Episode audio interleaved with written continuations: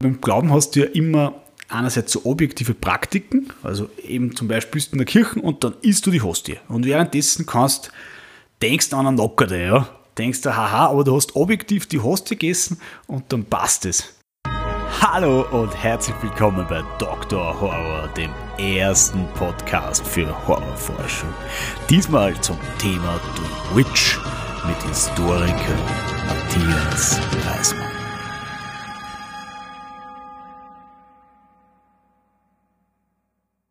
Freaks und herzlich willkommen zu einer neuen Ausgabe von Dr. Horror, dem ersten Podcast für Horrorforschung. Wir schauen uns heute wieder gemeinsam an, was hinter dem Horror steckt und entdecken die schrägsten Stories, die trashigsten Theorien und die extremsten Erkenntnisse.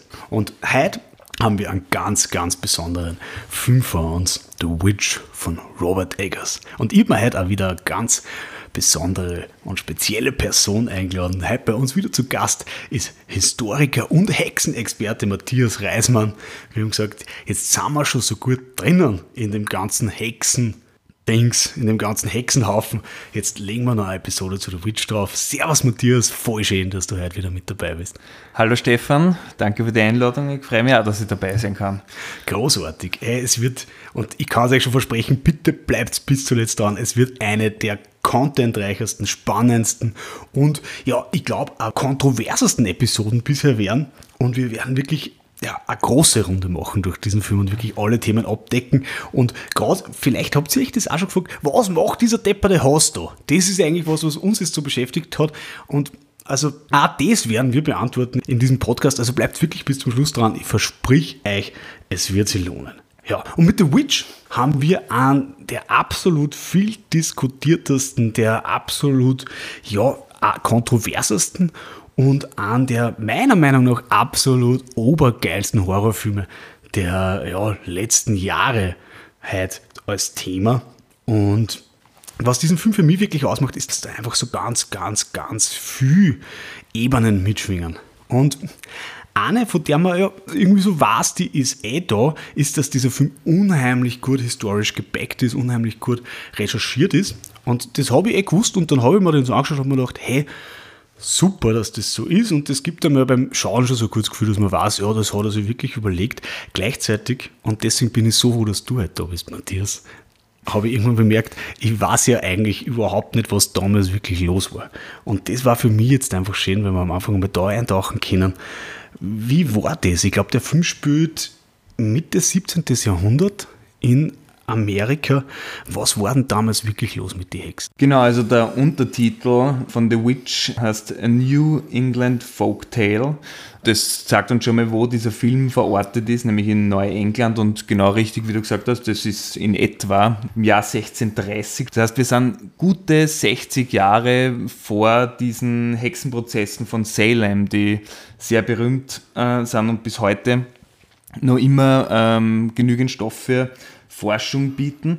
Und dieses Neuengland ähm, ist ein Gebiet im Nordosten der heutigen USA und ist sozusagen der Ursprung der englischen Besiedelung Nordamerikas.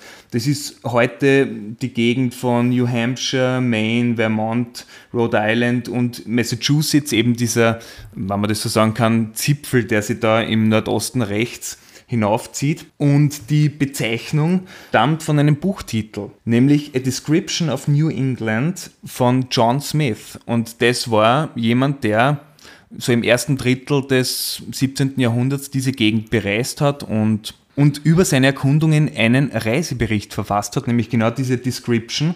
Und dieses Buch hat tatsächlich einige Aufmerksamkeit auf sich gezogen. Das hatte nämlich zur Folge, dass ähm, einige äh, englische Siedler auf dieses Gebiet aufmerksam geworden sind und dort gleich mal sich auf die Reise hingemacht haben. Und 1620 gründeten dann diese berühmten Pilgerväter die Siedlung Plymouth. Und in den Folgejahren hat sie was entwickelt, das wir als Great Migration kennen, nämlich sehr viele Briten, vor allem Puritaner, sind von England nach Massachusetts gepilgert oder gezogen und haben dort Siedlungen gegründet, wie zum Beispiel Roxbury, Boston oder eben Salem. Es ist die Frage, gleich einmal in Bezug auf den Film, wer sind diese Puritaner und warum wollten die dort eigentlich hin?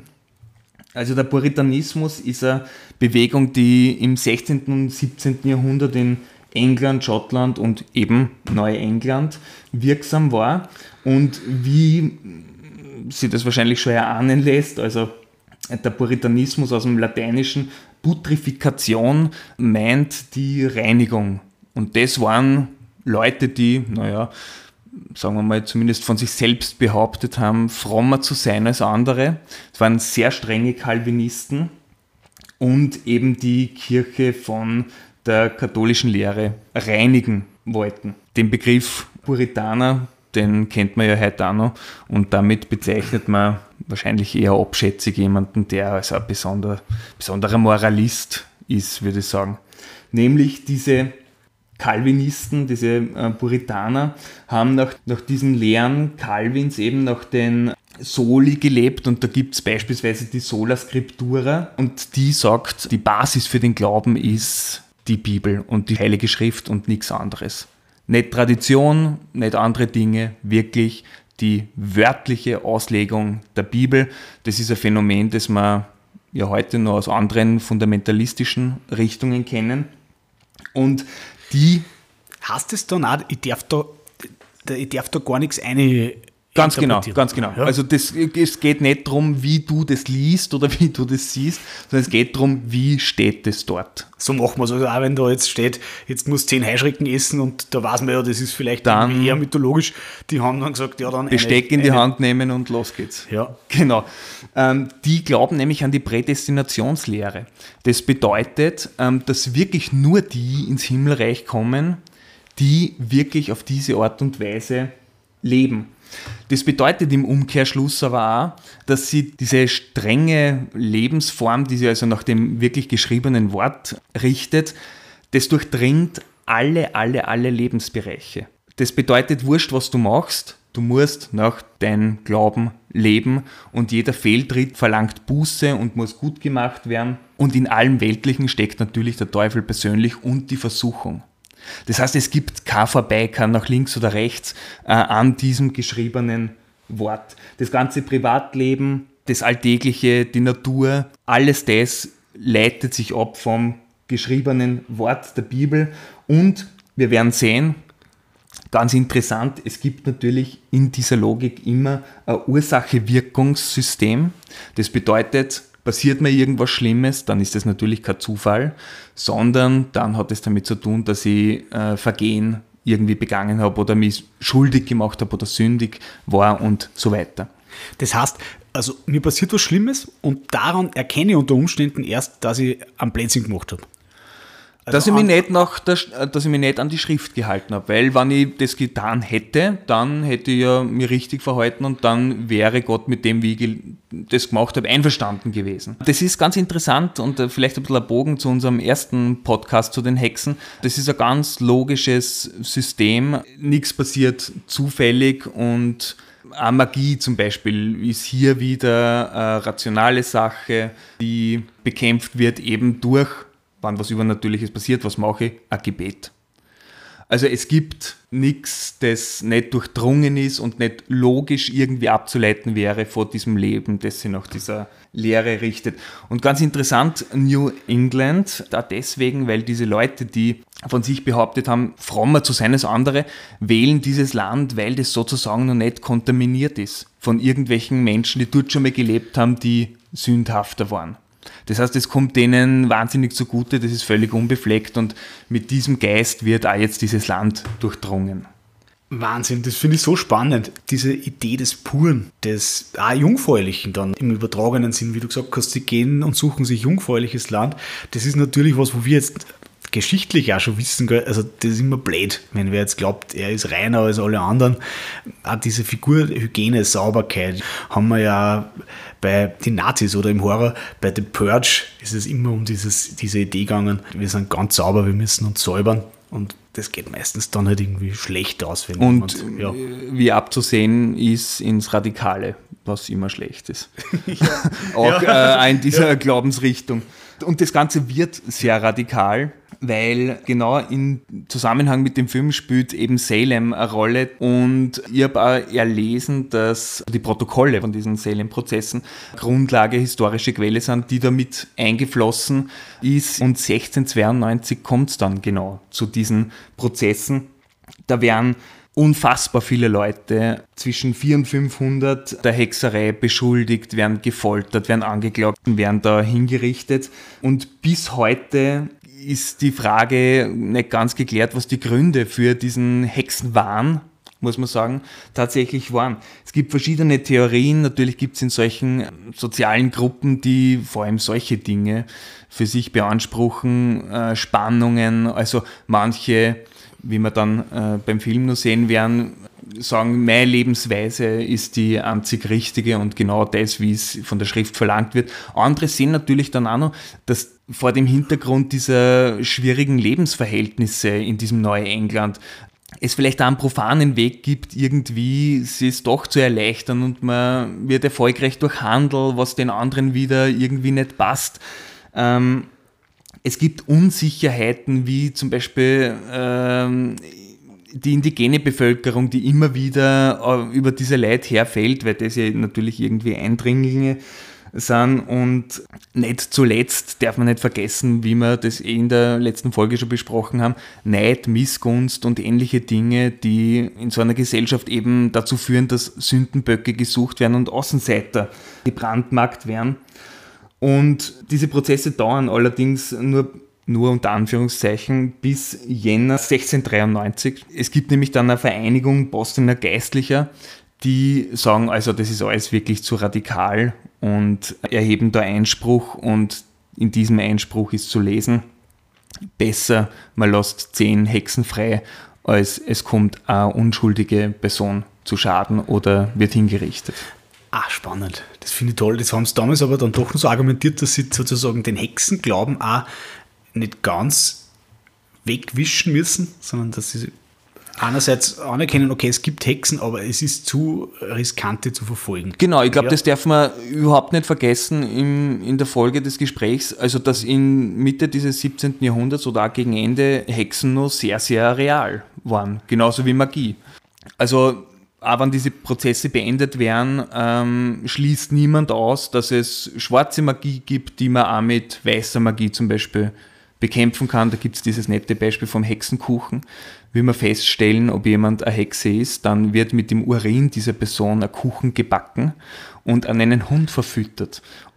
Und jault, und jault dieser Hund beim Verzehr dieses Kuchens äh, furchtbar auf, na dann ist klar, Hexe.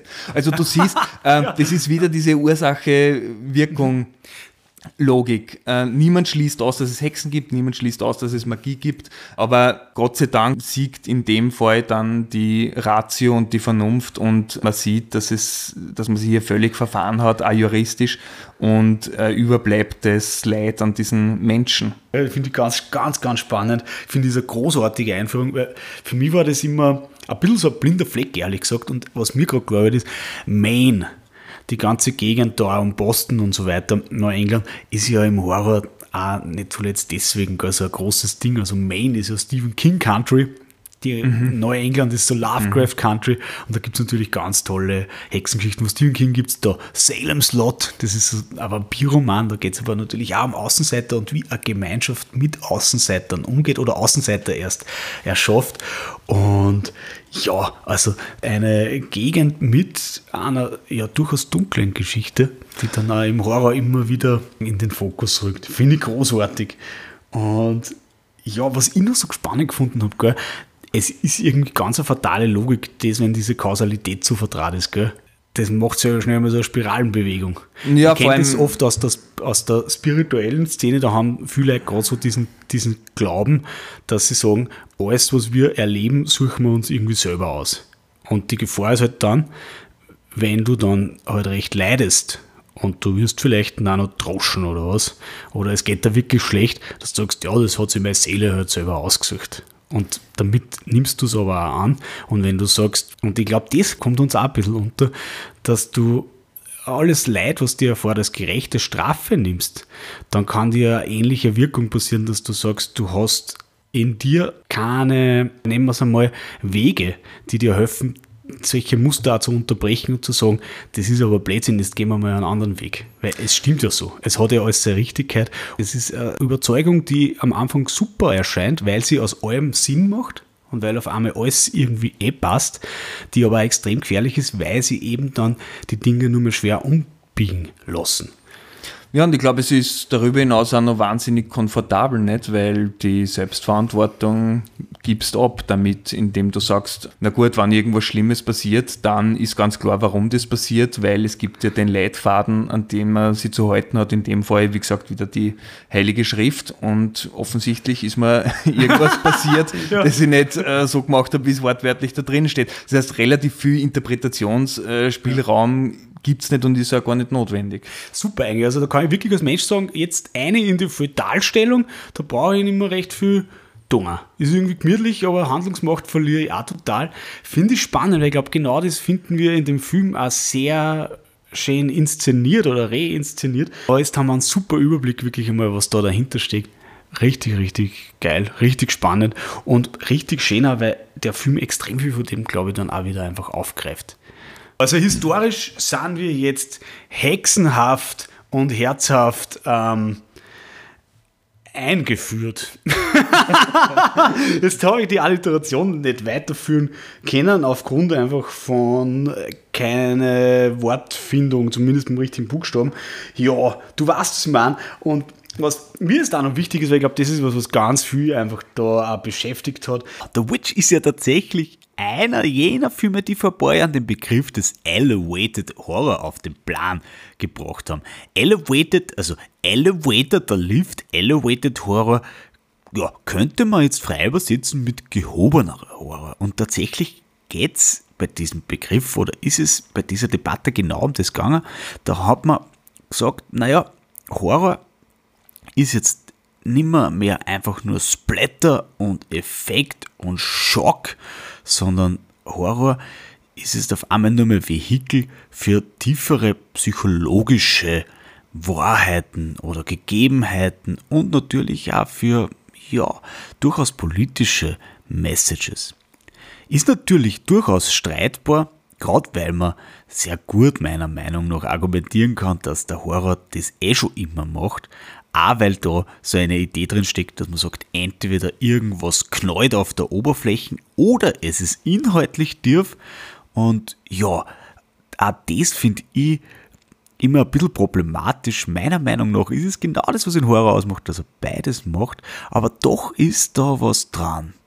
Und ja, gerade bei The Witch spürt man, da tut sich was im Horror, da kommt eine neue Art von Horror auf, eine neue Ästhetik, die ja, bisher vielleicht natürlich vereinzelt.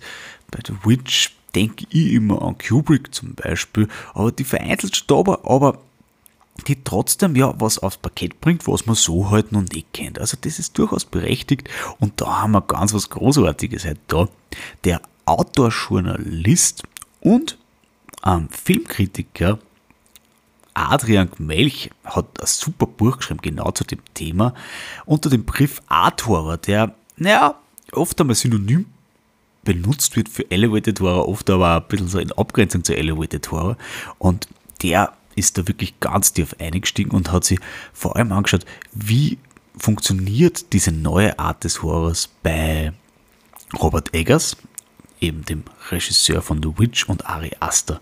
Und den habe ich jetzt mal gefragt, worin er jetzt so den neuen Horror sieht in The Witch und der hat mir tatsächlich ein Statement geschickt, das horchen wir uns jetzt einfach mal an.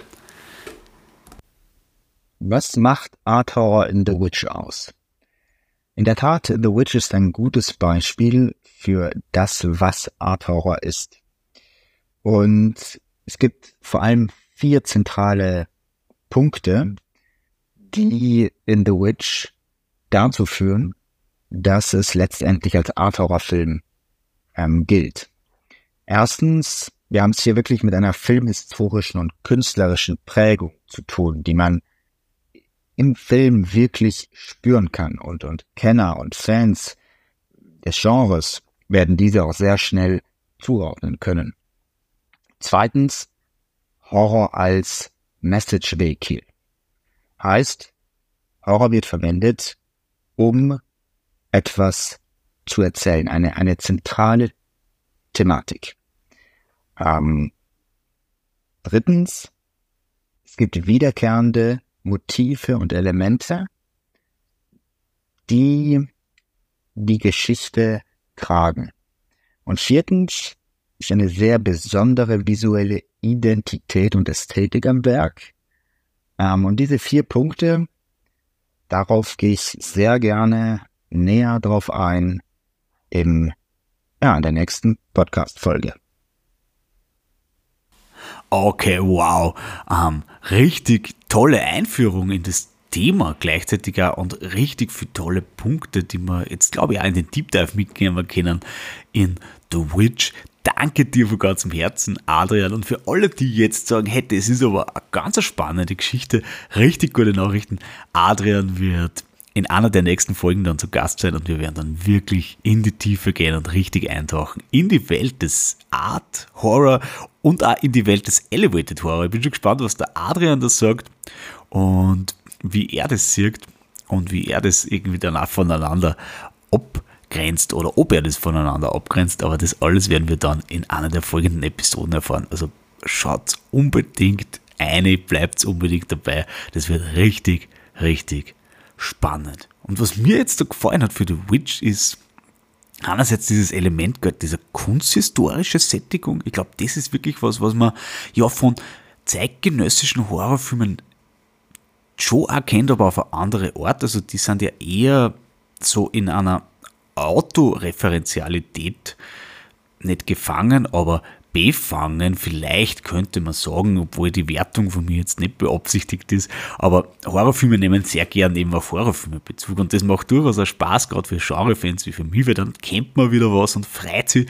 aber das ist natürlich gerade bei Asta und Eggers ein bisschen anders, das wirkt oft so ein bisschen für mich so nach Museum, als würdest du ein durchs Kunsthistorische in Wien zum Beispiel rennen, weil die tatsächlich von der Ästhetik her da wirklich, ja, sehr viele Einflüsse eben aus der Kunstgeschichte haben und ähm, eben sehr viele Einflüsse übernehmen, die nicht jetzt aus der Populärkultur kommen, sondern eben aus dem, was jetzt zumindest so Adorno-Leute gern echte oder gehobene oder gute Kunst nennen. Auch wenn das natürlich ein Blödsinn ist. Aber das macht so einen eigenen Film und das finde ich so ein toller Punkt. Also super, dass du das da dem Plan oder dass der Adrian das da dem Plan gebracht hat und was ich auch mega spannend finde, weil ich glaube, das ist was, was wir ganz oft jetzt da noch einfach ja, aufgreifen werden oder besprechen werden, dieses Motiv des Leitmotivs, also dass sie Sachen wiederholen, ineinander greifen, auf verschiedene subtile Art immer wiederkehren, das ist, glaube ich, auch was, was The Witch wirklich aus und dann im Endeffekt also stark macht. Vor allem natürlich dieser Haus, den wir dann auch nachher noch besprechen werden. Wir gehen nachher noch auf, ja, sagen wir mal zumindest in einer geisteswissenschaftlichen Variante auf Hasenjagd, ähm, indem wir schauen, was hat denn mit diesem Hasen auf sich, um was geht es denn da eigentlich bei unserem belöffelten Freund oder eben Feind bei The Witch. Ja, und bevor wir jetzt weiterschauen, noch eine Prämisse, die mir sehr wichtig ist zu dem Film. Mir ist nämlich aufgefallen, in The Witch gibt es tatsächlich, und da bin ich auch schon gespannt, was du dazu sagst, gibt es tatsächlich, ja, nicht nur Neues, Elemente, die sozusagen nicht dazu kommen, jetzt gerade mit diesem kunsthistorischen, sondern für mich zeigt sich darin auch so eine Erzählweise, die im Horror schon ganz lang eigentlich da ist, die aber in letzter Zeit so ein bisschen in Vergessenheit geraten ist. Für mich besonders spannend ist ja, und das ist jetzt vielleicht nicht so sehr in Richtung, was hebt denn The Witch oder was macht denn The Witch jetzt so anders als alles, was bisher da war, sondern für mich ist ja jetzt das Spannende, ähm, was nimmt denn The Witch wieder auf, was es in der Horrorgeschichte ja schon lang gibt, aber was vielleicht in letzter Zeit auch nicht wirklich präsent war im Horror. Es ist für mich, dass da wieder so eine ganz eigene Art von Erzählweise aufkommt oder bedient wird, die es auch beim E.T. Hoffmann zum Beispiel gibt. Und da läuft es dann immer auf diese Entscheidung aus, ja, sind die jetzt wahnsinnig oder ist da wirklich was im Busch? Also du hast immer diese Frage, ist alles, was wir sehen, jetzt Illusion? Basiert das auf einer psychologischen Disposition der Protagonisten oder in dem Fall halt der Gruppen oder passiert das alles wirklich? Und das finde ich eine ganz, ganz spannende Frage, weil das hast du ja in The Witch ganz oft, dass du eben zum Beispiel die Szene hast, wo der Mutter dann der Raube den Nippel so ausbeckt. Und normalerweise, wenn jetzt, stell dir vor, dir passiert das, da kommt so ein Raub, backt er den Nippel aus, ja, da wachst du am nächsten Tag dann nicht so einfach auf und hast halt da so ein kleines Dingsel da, sondern die müssen dir eigentlich kaputt sein. Also du hast da oft so Szenen, wo es so Brüche gibt, wo man sagt, gibt es diese Hexe jetzt wirklich? Gibt es diese Heimsuchung wirklich? Oder ist es psychologisch? Und das ist für mich gerade das Entscheidende.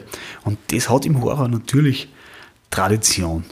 Genau, vor allem die Stelle, die du angesprochen hast, ist ganz interessant mit dem Raben, der ihr so gegen die Brust pickt, weil in dieser Szene hat sie ja entweder einen Traum oder eine Vision. Es erscheinen ja auch ihre beiden Söhne, der, das Baby Sam und der Caleb, die eigentlich beide tot sind. Und am nächsten Tag wacht sie mit diesem blutigen Mal auf. Und da gibt es einen nicht unbedeutenden historischen Hintergrund dazu, nämlich vor allem in den Hexenprozessen äh, in Salem ist was relativ Verhängnisvolles passiert, nämlich es wurden Spektralbeweise anerkannt. Und das bedeutet, wenn du normalen Schadenzauber von einer Hexe zum Beispiel vor Gericht bringst, also jemand sagt, ich habe die Nachbarin am Markt getroffen, die ich nicht leiden kann, die hat mir den bösen Blick zugeworfen und dann bin ich heimgegangen und habe mir beim Kochen am Herd an der Hand verbrannt. Naja, klare Sache, das war die Hexe.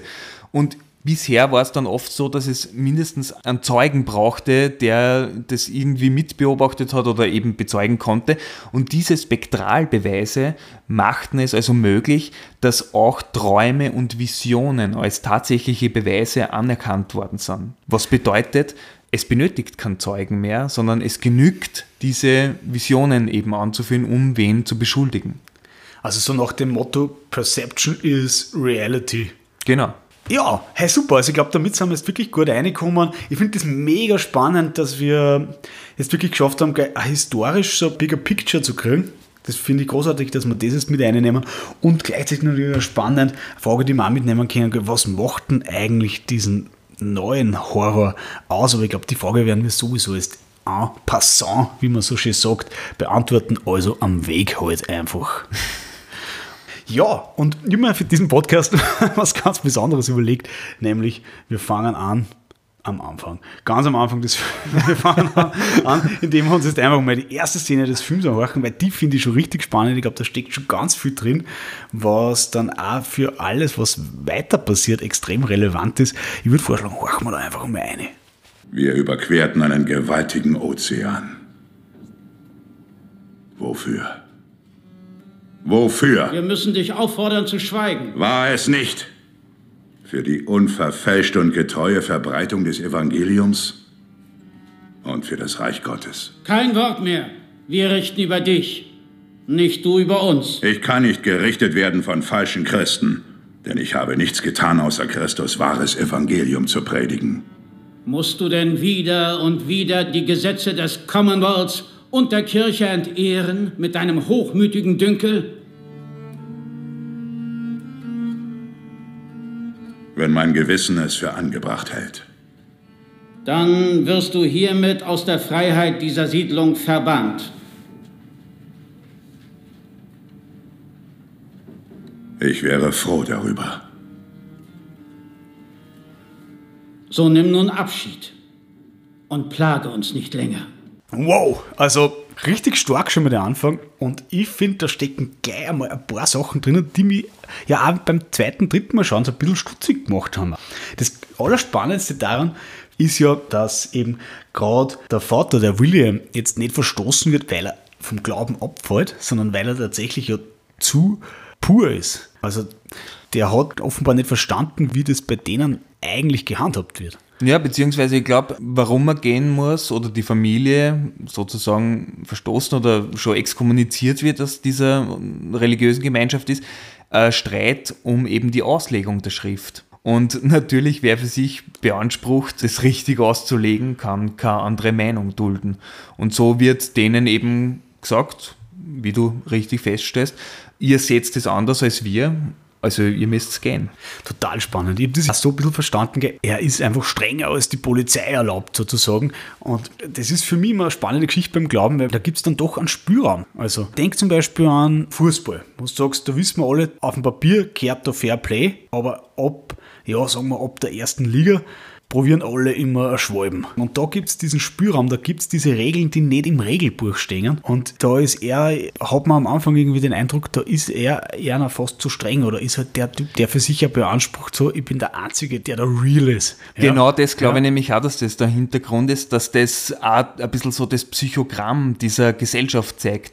Natürlich macht es ihn und seine Familie nur exklusiver. Wenn er schon in einer Gemeinschaft lebt, die so strenge religiöse Regeln befolgt und er ist der, der nur härter gegen sich selber ist, natürlich stellt dann das irgendwie heraus und man sieht eh, Fundamentalisten verstoßen Fundamentalisten. ja, äh, ja. Also das treibt schon ziemlich an die Spitze und ich finde den Anfang besonders gut, weil das zeigt schon mal ganz klar, welche Stoßrichtung der Film hat, nämlich dass da erstens, wie gesagt, um das Psychogramm einer Gesellschaft und einer Familie geht, aber auch eben um religiösen Wahn. Und übrigens, was mir noch aufgefallen ist, wir wissen ja, dass der Regisseur gut historisch Vorarbeit geleistet hat und er hat am Schluss, wo diese Familie mit diesem Wagen dieses Dorf verlässt, kurz bevor sie die Tore dieses Dorfs schließen, sieht man noch ganz knapp zwei amerikanische Ureinwohner. Also die Menschen, die man früher vielleicht, weiß nicht, zu Karl May Zeiten nur Indianer genannt hätte, was eben wieder diesen historischen Bezug zu dieser Besiedelung Amerikas herstellt und nur mal irgendwie einen kurzen historischen Wink mit dem Zaunpfahl gibt.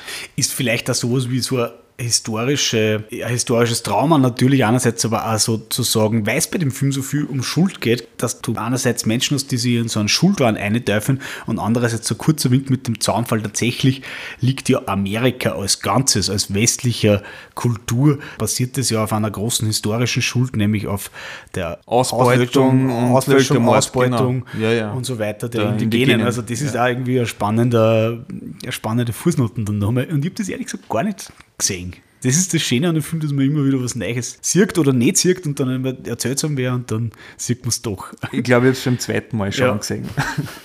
ich bin extrem stolz auf die. ich habe schon dreimal gesehen, naja, sollte ich mir Sorgen machen. Nein, dafür ist es, glaube ich. Nein.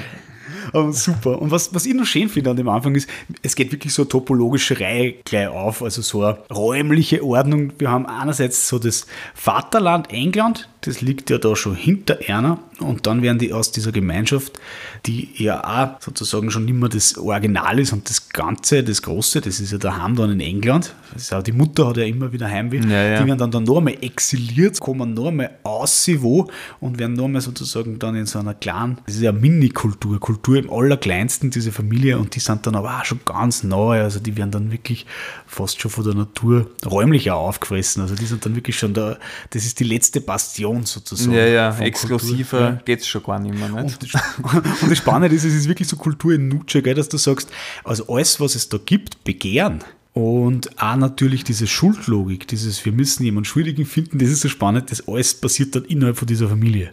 Also die kennen ja nicht mehr die Frau des Nachbars begehren. Der kann ja, ja, ja, die eigene Tochter es kann begehren. alles in den Mikrokosmos. Genau. Also man genau. merkt wirklich, alles, was in dieser Kultur zirkuliert, und da, da braucht es, wenn Schuldigen, da braucht es irgendwie auch schuldiges Begehren und so weiter, alles zirkuliert in dieser Familie. Also das ist super, weil es ist ja tatsächlich nochmal Verdichtung von dieser Kultur, aus der sie rauskommen, im Allerkleinsten. Ja? Und natürlich auch ins Extremtrieben, eben strenger wie die Polizei erlaubt. Und wo das hinführt, sehen wir dann eh nachher noch. Ja. Ich bin ganz deiner Meinung und glaube nämlich übrigens, dass genau das, was du gerade gesagt hast, eigentlich der Kern der Sache ist, nämlich, dass genau diese Funktionen, egal ob das jetzt in der Gesellschaft ist oder in diesem Mikrokosmos Familie, dieses Schuld sein und sie mit Schuld beladen und diese Schuld dann abwälzen mit Denunziation und Schuldzuweisungen und so weiter, genau das ist doch im Kern das, was die Hexe macht. Äh, und solange es Schuldzuweisung, Hass, Rassismus und ähnliche Dinge gibt, wird es Hexen geben. ja, oder, so, oder ja. eine Sündenbock-Theorie, ja. nicht? Und das finde ich total schön, was du sagst, weil das Schöne ist auch, man tut ja immer so, als wäre Familie dann auch das Gegengift oft, gerade in unserer Gesellschaft, zu so einer Logik und so weiter, weil die Familie ist immer so, äh, ja, rein, ist irgendwie in der Familie zirkuliert immer nur Liebe, aber da merkst du eigentlich, also wenn du in so einer Logik drin bist, dann im Zweifelsfall macht die halt auch vor der Familie nicht halt. Ganz genau. Ja?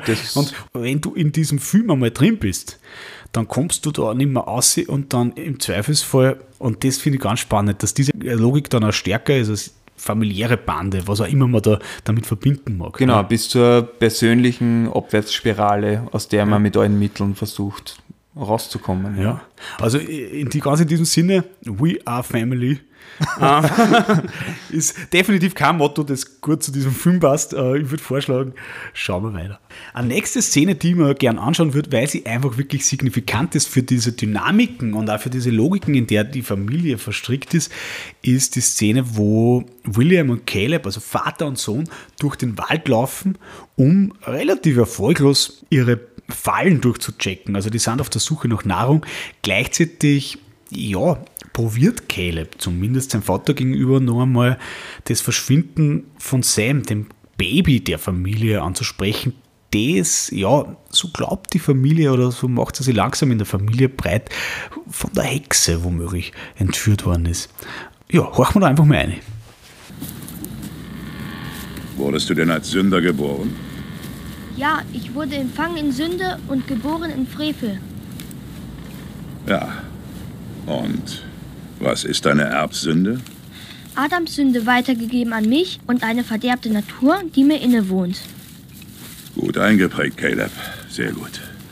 Und kannst du mir auch sagen, welche Art deine verderbte Natur ist? Meine verderbte Natur ist bar jeder Gnade, verzerrt sich nach der Sünde und nur nach der Sünde und das in alle Ewigkeit. Leise jetzt.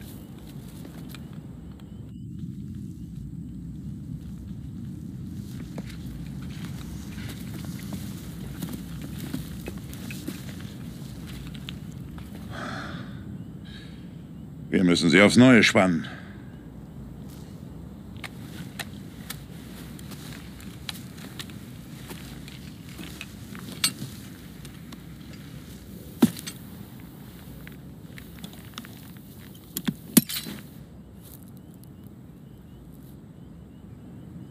Wurde. Wurde Samuel als Sünder geboren? Ja. Wie mag er dann wir beten, dass er aufgenommen wurde in Gottes Reich. Welchen Frevel hat er denn getan? Setze dein Vertrauen in Gott, Caleb. Wir sprechen nicht mehr über deinen Bruder. Wieso nicht? Es ist keine Woche her, dass er verschwunden. Und doch spricht ihr und Mutter seinen Namen nicht mehr aus. Er ist fort, Caleb. Sagt es mir. Was soll ich dir sagen?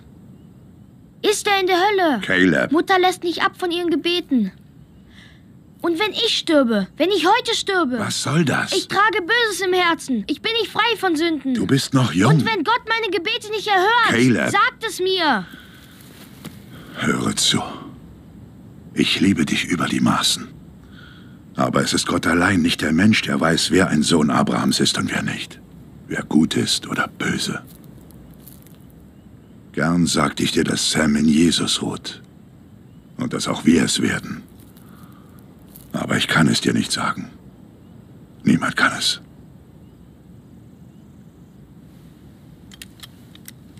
Caleb. Woher habt ihr die? Von Indianer Tom und dem alten Slater, als sie hier durchkamen. Was habt ihr dagegen eingetauscht? Deiner Mutter silbernen Becher. Ja, damn! Also das ist richtig starker Tobak. Also ich glaube, da haben wir vor allem zum Thema Schuld wirklich einen, einen super Input sozusagen in Form von, von diesem Gebet kriegt. Also da merkt man, glaube ich, wirklich, in welcher Gebetsmühle sie diese Familie trat. Ich finde das genau richtig, wie du sagst. Also ähm, der Vater fragt seinen Sohn, bist du in Sünde geboren und so weiter. Nicht? Und genau wie du richtig sagst, die Antworten werden da gebetsmühlenartig wirklich runtergespult und äh, sowas hat ja Tradition, also zum Beispiel betet man Rosenkranz in der Kirche, dann ist das ja was sehr Meditatives, kommt nicht von ungefähr. Die andere Seite ist natürlich bei diesen Dingen, natürlich manifestiert sie irgendwann. Diese Idee von Schuld, weil man das immer, immer, immer wieder gibt. Und man sieht ja, dass der das also wirklich verinnerlicht hat. Es gibt übrigens Aufzeichnungen bei den Seelenprozessen, dass Kinder, wie dann später im Film, äh, unter Zuckungen und ähnlichen Symptomen gelitten haben. Und man geht heute auch in der Forschung davon aus, dass das natürlich auch physische Auswirkungen dieser psychischen Last und dieses psychischen Drucks waren, der da auf diese Kinder ausgeübt worden ist und allzu viel Raum für Kinder Mitte des 17. Jahrhunderts gab es, nicht also im Sinne von Kindern heute. Und Ganz eine interessante Sache, fragt ihn ja, ob er Schuld auf sich geladen hat und da geht es eben um die Erbschuld seit der Geburt und das kommt in einem weiteren Sujet des Films wieder vor, nämlich als Caleb zurückkommt von der Hexe und im Wahn da Sachen von sich gibt, öffnet ihm der Vater gewaltsam den Kiefer und er spuckt an verfaulten oder vergifteten Apfel aus. Und jetzt wissen wir natürlich, also der Apfel als Symbol des Ursündenfalls, nämlich die Verführung durch die Schlange im Paradies. Eva nimmt den Apfel und sie werden verbannt. Nicht? Ah, ist das großartig. Da schließt sich für mich jetzt auch nochmal so ein bisschen ein weiterer Kreis. Die Hexe taucht ja tatsächlich nicht nur als hässliche Alte, sondern eben auch als Verführerin auf. Und das zusammen mit der Farbe Rot, die da zum Blut und dann zur Menstruation wieder führt, in so einer assoziativen Kette, das ist auch das, was sie mit der Thomasin verbindet, die ja dann tatsächlich nicht als Verführerin auftritt. Und das ist spannend, weil das entspricht da dieser projektiven Logik des Films, sondern die dann eben ja vom Caleb zumindest einmal angeblickt wird, womöglich aber auch vom Vater begehrt wird. Also wo man merkt, die Hexe liegt zumindest innerhalb dieser familiären Logik tatsächlich im Auge des Betrachters. Das ist auch eine spannende Sache, aber da schließt sich der Kreis eben, wo die Hexe tatsächlich zur Verführerin wird. Auch in einem biblischen Sinn, also das fügt dem Ganzen noch eine Ebene hinzu, finde ich großartig. Ja, ja äh, na völlig. Also gerade diese Hexe, die zwei Erscheinungsformen hat, nämlich dieses alte hässliche Weib, diese stereotype Hexe oder wahrscheinlich auch Stereotyp die sexy Hexe.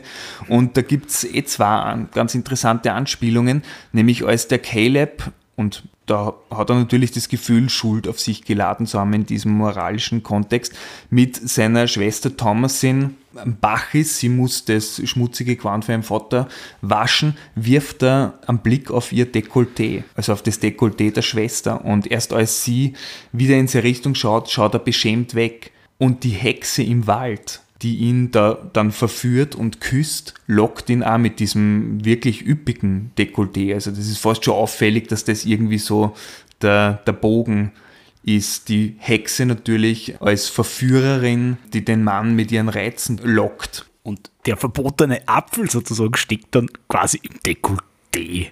Total spannend, ja. Also es geht schon auch um Sexualität, die erwacht, gell, irgendwie auf eine Art und Weise. Eben die Thomasin hat dann das Zeichen der Frau, glaube ich, mal erhalten. Ganz genau, ja. Ganz klar. Und in der Familie natürlich grundsätzlich schon mal problematisch, weil jedes Begehren natürlich gleichzeitig automatisch schon mal inzestuös ist und in ihm an, das hat auch die Puritaner nicht taugt.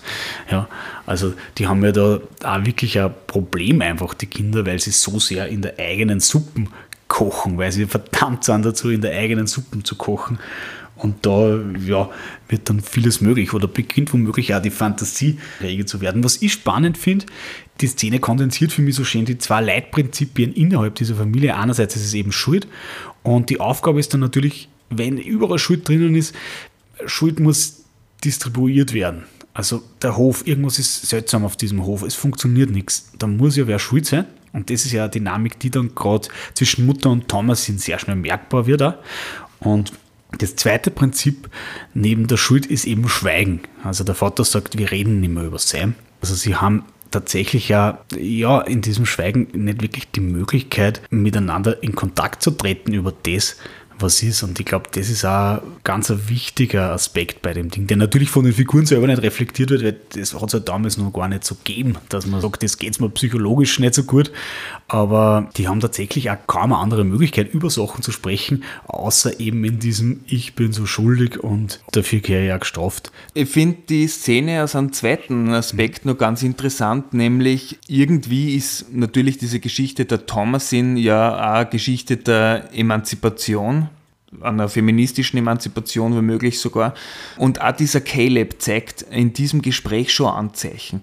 Also der Vater fragt ihn Dinge über seine Schuld und erwartet, dass er da die richtigen Antworten völlig automatisiert wiedergibt. Aber irgendwann beginnt er den Vater in Frage zu stellen und sagt, was hat dieser Sam, der ein Baby war, für eine Schuld auf sich geladen? Was ist, wenn seine Gebete nicht erhört werden und er landet in der Hölle? Eine große Angst übrigens auch noch bei diesem Tod von diesem Baby Sam, es war ungetauft. Naja, das ist eine klare Logik in diesem Diskurs. Äh, da gibt es keine andere Möglichkeit als die Hölle. Und er beginnt also so den Vater doch irgendwie auch zu hinterfragen, beziehungsweise seine Aussagen. Und die zweite ganz interessante Sache, die in dieselbe Richtung geht, ist, er fragt fragt den Vater, woher diese Tierfallen hat. Und der Vater gesteht hier, dass er den Silberbecher der Mutter genommen und verkauft hat. Das heißt, hier wird spätestens zum ersten Mal auch für den Caleb das Bild, dieses Idealbild des Vaters beschädigt. Der kann gar nicht anders als plötzlich zu sehen, aha, also selbst der frommste Mann in dieser Familie nicht lädt da Schuld auf sich. Das finde ich großartig was du gesagt hast. Und ich finde es ganz spannend, gell, dass du gesagt hast, was mit Thomasin dann passiert, weil da nimmt diese Schullogik ja da ganz eigene Kurven nochmal. Und das finde ich auch spannend, weil wir kommen da, glaube ich, schnell in so eine Dynamik ein. Es gibt auch in der Forschung dazu, gibt es sowieso grundsätzlich noch nicht viel, aber ganz viele Lesarten, die in Richtung einer Emanzipation gehen. Und naja, ich glaube, dass tatsächlich da auch noch so ein bisschen andere Psychologik drinnen steckt.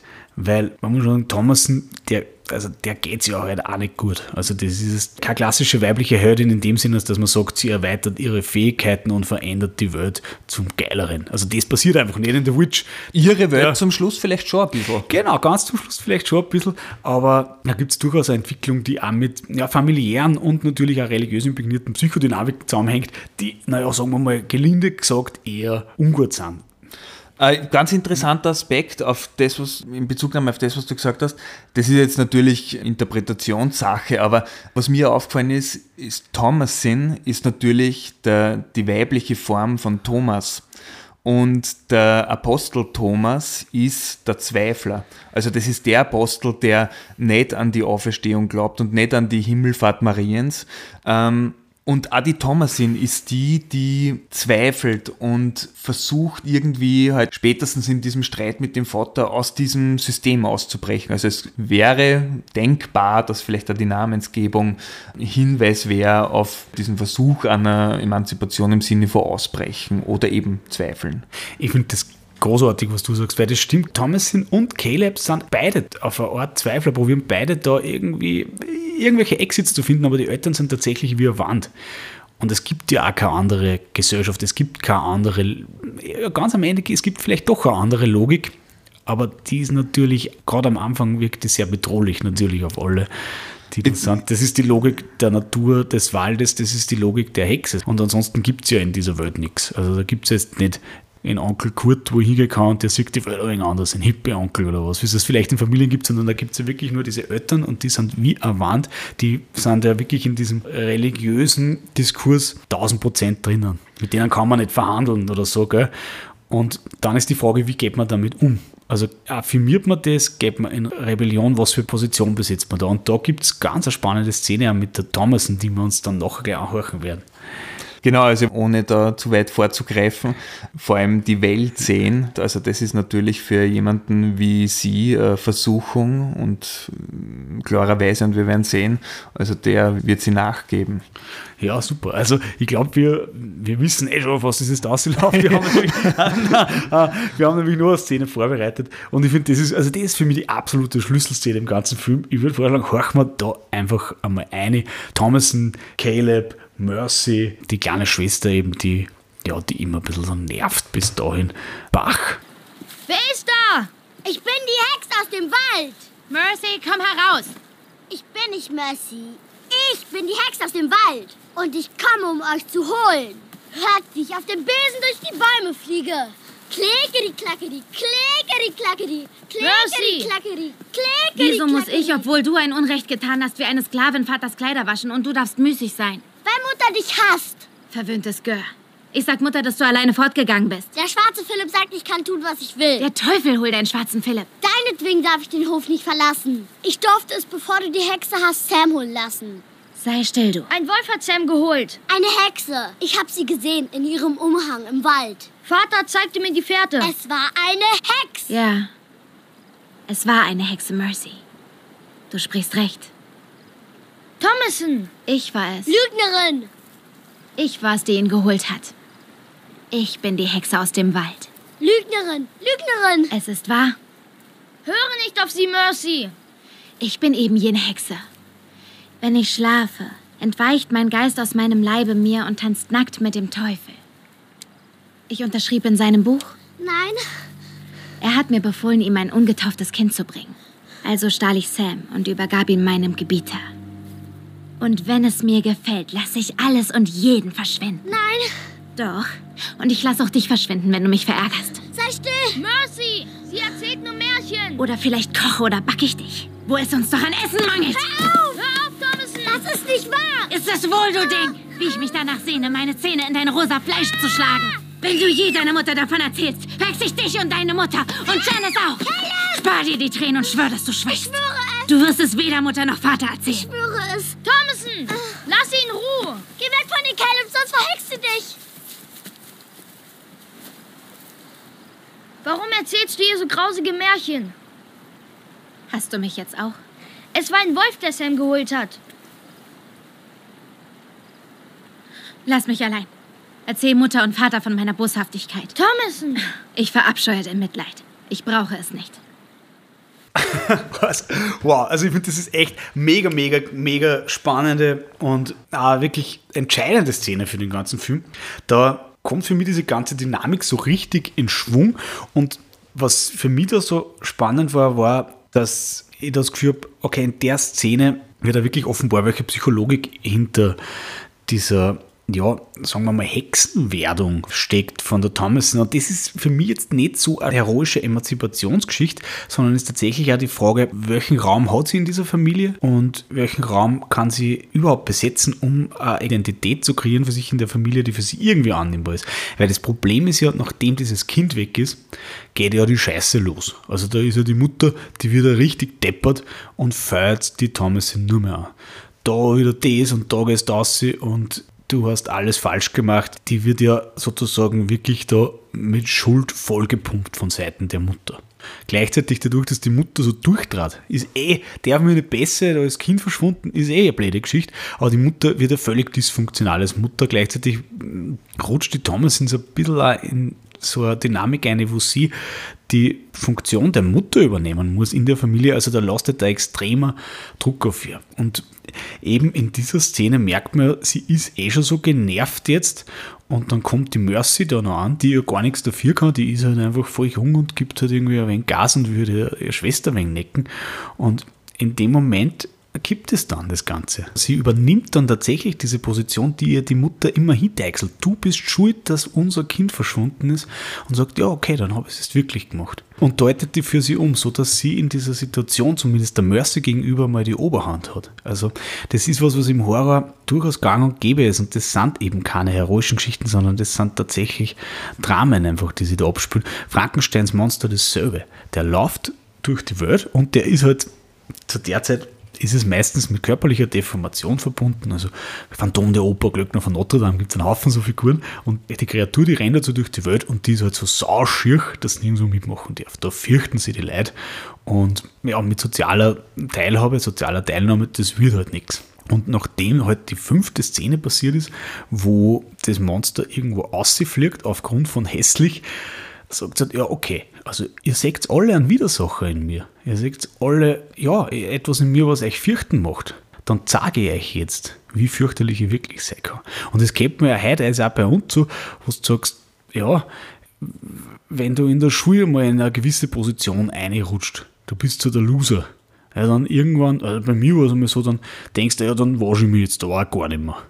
Weil dann, dann sagt es einmal, was für ein Loser ich sein kann. Da gibt es so Untersuchungen über die Indianer, die für die Eroberer extra so skatologische Riten erfunden haben, wo sie sich gegenseitig angegackt haben, damit sie denen zeigen, wie wütend sie sind.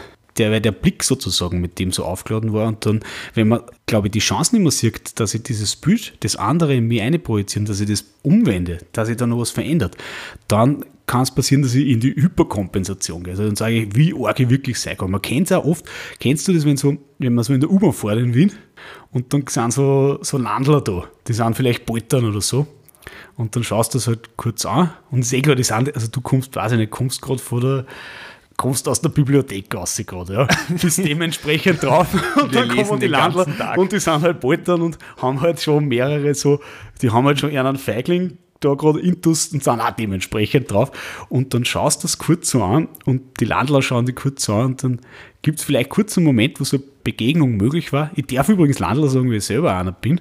Und dann gibt es so den Moment, wo sich die Landler denken, ja, das ist halt der Stadtler, der kommt gerade aus der Bibliothek, der wird uns sowieso nicht ernst nehmen. Und dann geht's los, dann bocken sie halt den nächsten Jägermeister und dann geht's schon los in der U. Äh, und, und dann sagen sie halt, wie sehr Landler das sind. Und das ist auch was, was du sagst, also umgekehrt Stadtler, also wie wurscht, wo das ist, aber dass man sagt, man tendiert dazu, dass man, wenn jemand anders oder dass man, wenn man glaubt, jemand anders haut da was um dass man das, wenn man zumindest das Gefühl ich kann das gar nicht mehr umbiegen, ich kann da gar nicht mehr aussehen, dass ich sage, okay, aber dann mache ich es wenigstens hardcore. Das ist, glaube ich, so ein letzter Exit und das ist, glaube ich, auch bei der Thomas sind so, dass du sagst, okay, ich bin sowieso immer der Trottel, aber dann mache ich es wenigstens hardcore. Dann stelle ich mir jetzt hin und sage, okay, ich bin wirklich ein Hex. Also Ja. da ist sie ja schon wirklich im Bedrängnis. Ja. Das ist genau diese ja, Kontrastierung wahrscheinlich. Also sie, wie du sagst, sie nimmt diese Rolle dann an. Was ich ja ganz interessant finde, ist, dass die Mercy natürlich damit nicht rechnet. Weil die Szene beginnt ja damit, dass die Thomasin und der Caleb am Fluss sitzen und im Gebüsch was rascheln hören.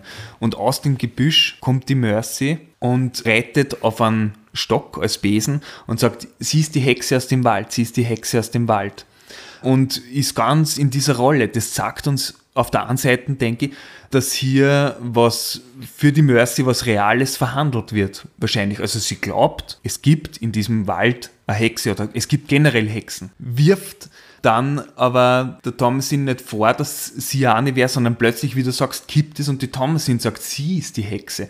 Und das verstört natürlich die kleine Schwester, weil sie glaubt natürlich dran, dass es Hexen gibt, aber natürlich gesehen hat es keine bis jetzt. Und jetzt steht zum ersten Mal wer vor ihr und sagt, doch, tatsächlich. Also ich bin jetzt wirklich die Hexe.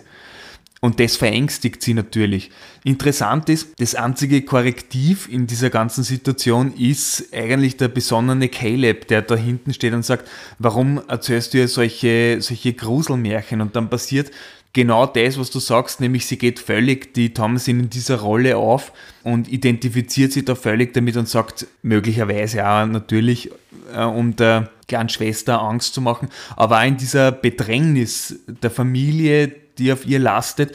Also sie sagt, ja, sie ist die Hexe. Ja, das ist auch die einzige Möglichkeit, gell, in dem Moment so in einer Machtposition oder irgendwie in eine Position zu kommen, in der sie irgendwie was machen kann, in der sie irgendwie was gibt. Das ist ja immer das schwarze Schaf in der Familie, dass du sagst, entweder du bist ein Kind, das probiert zu genügen und doch nie genügt, oder du bist zumindest halt ein wenig der Bäse. Und das hat zumindest ein bisschen einen Edge.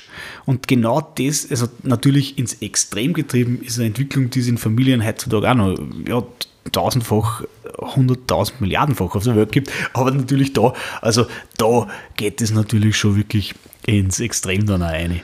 Und da, wo eben solche Dynamiken im Spiel sind, ist es meiner Meinung nach schon schwierig, das dann so ins heroische, emanzipatorische umzubiegen, weil indem ich da immer nur in der Reaktion eben gefangen bin auf die Norm, die mich als Böses oder Schuldiges oder Monstrum oder Hexe exiliert, bin ich jetzt nicht wirklich frei. Also Frankensteins Monster, genauso wie die Thomason, übernehmen da vielmehr eine Position, die ihnen ja aufgedrückt wird und deuten die dann schon für sie um. Aber damit sind sie nicht frei und erfinden eine Identität so, wie sie am besten zu ihnen passt und sagen, ich mache jetzt, was ich will, ich bin jetzt der, der ich bin, sondern vielmehr besetzen sie einfach die einzige Position, die im Sozialen möglich ist für sie.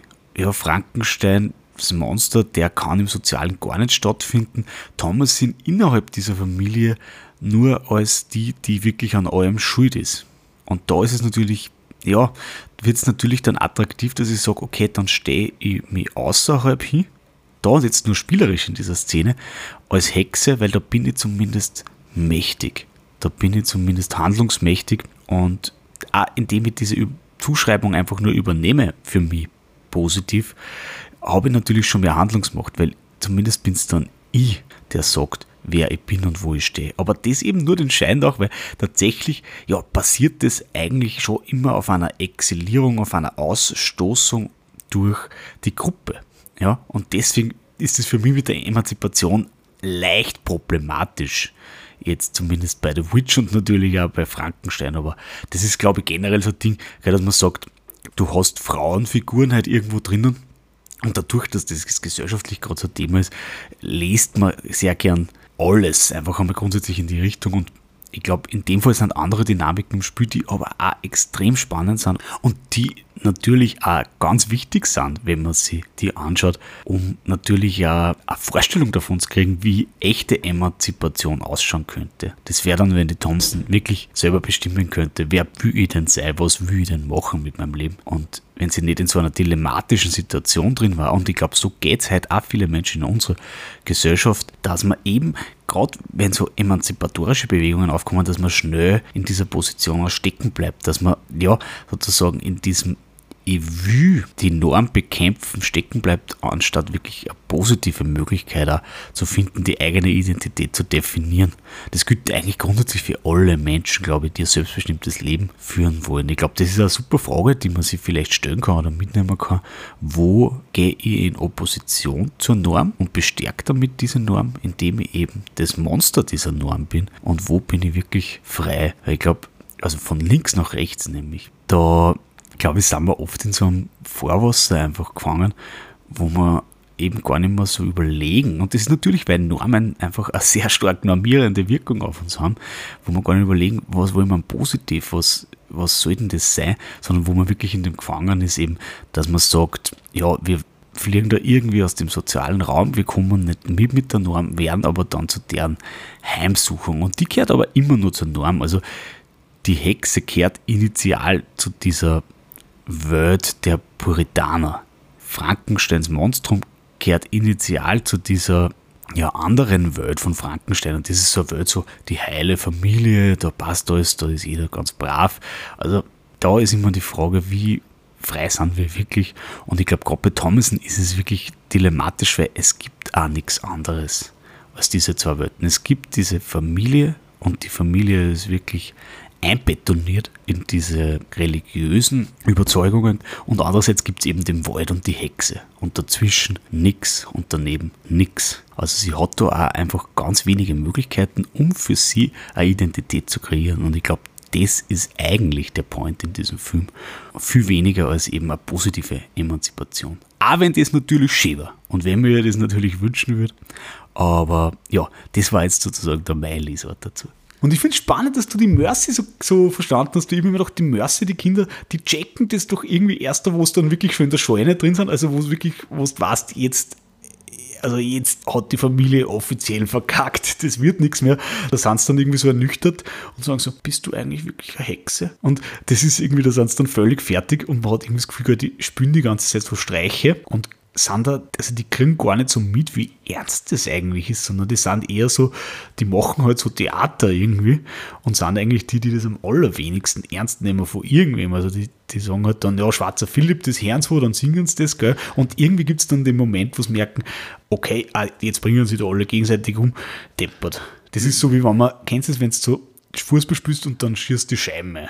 Ja, ich spiele leider nicht Fußball. Ja, aber das aber irgendwie der, der Moment, habe ich da so gespielt, wo du sagst so, oder keine Ahnung, du, du, machst, du machst die Hausparty und ladst deine drei besten Freunde und dann, dann kommen so die Leute aus der Oberstufen dazu. Und dann irgendwann fangen die Leute das im Wohnzimmer rauchen und dann spätestens der Moment, wo dann so der gute Rotwein vom Papa geköpft wird, weißt du, okay, das war nichts. Und ich glaube, das ist bei den zwei so, die, die denken so, ja, da, da singen wir halt ein wenig schwarzer Philipp, haben wir ein wenig Gaudi und dann irgendwie, aber wir merken so, okay, also das ist voll ernst für die Erwachsenen. Aber das war jetzt nur so mein, mein Gespür, da habe ich vielleicht. Nein, absolut, ich, ich sehe das genauso, weil, wie gesagt, es gab ja diesen, tatsächlich diesen Hexenglauben und auch Magie ist was völlig Reales und wir wissen ja zu dem Zeitpunkt im Film noch nicht, ob der schwarze Philipp, der Bock, der ja natürlich der Gehörnte, also der Leibhaftige, ist, nicht vorher auch schon mit den Zwillingen gesprochen hat. Das heißt, sie könnte ja diese Erfahrung schon tatsächlich gemacht haben. Ich glaube, was die Mercy auch noch wahnsinnig verstört, ist dieser Bruch bei der Thomasin, weil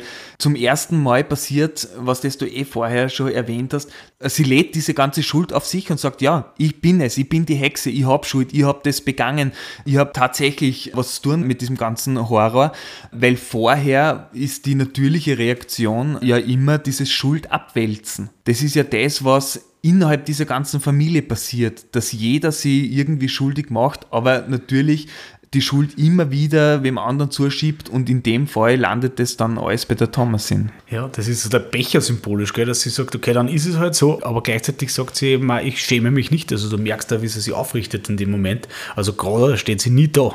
Vorher ist sie ja eher immer, ja, auch unter der Mutter natürlich, die ja ständig Gas gibt. Und da in dem Moment richtet sie sich ja richtig auf und du merkst, wie stolz sie ist in dem Moment, wo sie sagt, ja, ich bin wirklich ein Hex. Ja, übrigens ist das ganz interessant, was du gesagt hast, nämlich genau dieser Becher, dieser Silberbecher der Mutter, den sie von ihrem Vater gekriegt hat, der da als Kelch irgendwie auch so herumgeht, nämlich mhm. dann äh, zum William, der sie ja schuldig macht, indem er seine Frau belügt und damit die Mutter ja auf die Thomasin losgeht, weil die denkt, sie hätte den Becher irgendwo hingetan. Also auch für die Thomasin zerbricht irgendwann, und das werden wir gleich dann genauer besprechen, dieses Idealbild des Vaters, das ihr zeigt, aha, also wie beim Caleb, der idealste, der gläubigste, der frommste Mann, also sogar der lügt, begeht also eine der schwersten Sünden. Das finde ich total spannend, was du ansprichst, weil das geht drinnen natürlich auch in dieser Deutung, wo ich sage, es geht da um Emanzipation. Und das ist natürlich was, was mit der Hexe initial verbunden ist. Also das äh, macht durchaus Sinn, das so zu deuten, aber das sehe ich auch beim William nämlich ganz spannend. Also du gesagt hast, der zerbricht da in den Augen der Kinder, wo der William ist wirklich so als Patriarch die Funktion zumindest eines Patriarchen hat in dieser Familie, äh, zerbricht er ja auch für mich als Zuschauer, muss ich sagen. Also der, ja, hat, absolut, er, der ja, hat er überhaupt nicht, das ist ja ein Pantoffel halt. Ja, der, ja, hat, ja, der hat ja daheim überhaupt keinen Schlapfen, wie man bei mir jetzt sagen will. Der hat sich irgendwie einfach nicht im Griff, gell? Und das ist halt auch irgendwie so. Der William, das ist einmal ein armer Hund, dann ist er mal ein bisschen weicher. Manchmal hat er Ansätze, wo sie denkt, ja, jetzt kann er es vielleicht noch ein bisschen umbieren, aber definitiv schafft das nicht, die Familie in einer Situation zu führen, wo die Mutter halt völlig dysfunktional wird, also psychisch out of bounds ist, sondern probiert eigentlich immer eher ja, der Mutter nachzukommen.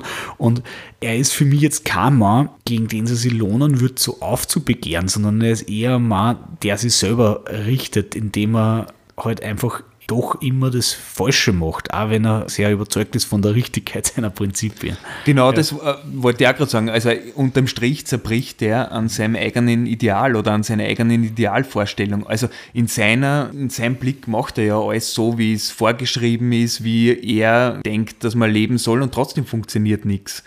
Und auch die Mutter gesteht ihm irgendwann, äh, sie sagt zu ihm, ich wollte dir nie ein zänkisches Weib sein.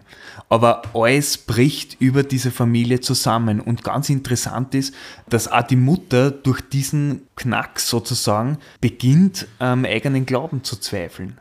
Also auch bei der Mutter, die dem natürlich dann irgendwie doch nicht entkommt, aber zumindest der Ansatz, das Ganze zu hinterfragen, dieses moralische System, äh, das passiert.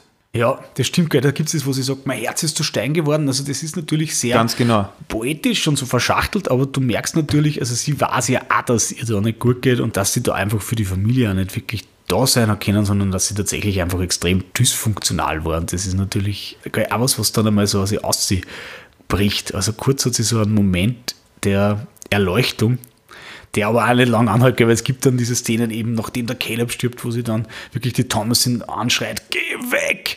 Und ich glaube, das ist nochmal so ein Katalysator, also der die Thomasin dann wirklich nochmal mehr wirklich in diese Position Hexe einzementiert und ja, daraufhin gibt es dann noch eine Situation zwischen Thomasin und Vater und die kennt man sich jetzt noch anhören. Machen wir Schauen das. wir da mal rein. Thomason! Thomason! Thomason! Meine Tochter. Komm her.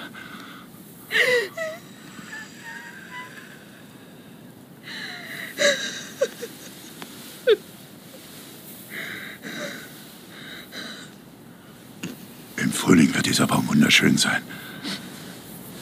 Wie bei unserer Ankunft, weißt du noch? Er sah wunderschön aus. Nächstes Jahr will ich ein Weizenfeld aussehen. Von diesem Baum bis dort drüben. Dann können wir endlich richtig wirtschaften. Ich werde uns eine fette Milchkuh kaufen und die Scheune fertig bauen. Du musst es mir sagen, Thomason. Ich werde morgen nicht darüber schweigen können. Ein Konzil wird einberufen werden und dein Leben, dein Leben. Wollt ihr mir etwa nicht glauben? Ich sah die Schlange in meinem Sohn. Du unterbrachst ihre Sie Gebete. lügen! Ich sah es doch. Caleb ist mit dir verschwunden. Ich liebe Caleb. Und wer hat ihn des Nachts gefunden? Bleich wie der Tod. Nackt wie die Sünde und verhext. Thomason, so höre mir zu. Der Pakt, den du geschlossen hast, ist unwirksam. Ich schloss keinen Pakt. Deine Seele gehört Christus. Ich schloss keinen Pakt. Der Teufel hat kein Interesse an dir. Ich bin keine Hexe, Vater. Aber was sah ich dann in meinem Hause? Wollt ihr mir nicht zuhören? Ich flehe dich an, gestehe. Warum habt ihr euch von mir abgewandt? Christus kann uns von einem Fluch befreien, wenn du mir nur die Wahrheit sagst. So wahr ich dich liebe, sprich die Wahrheit. Ihr verlangt von mir die Wahrheit. Ich flehe dich an.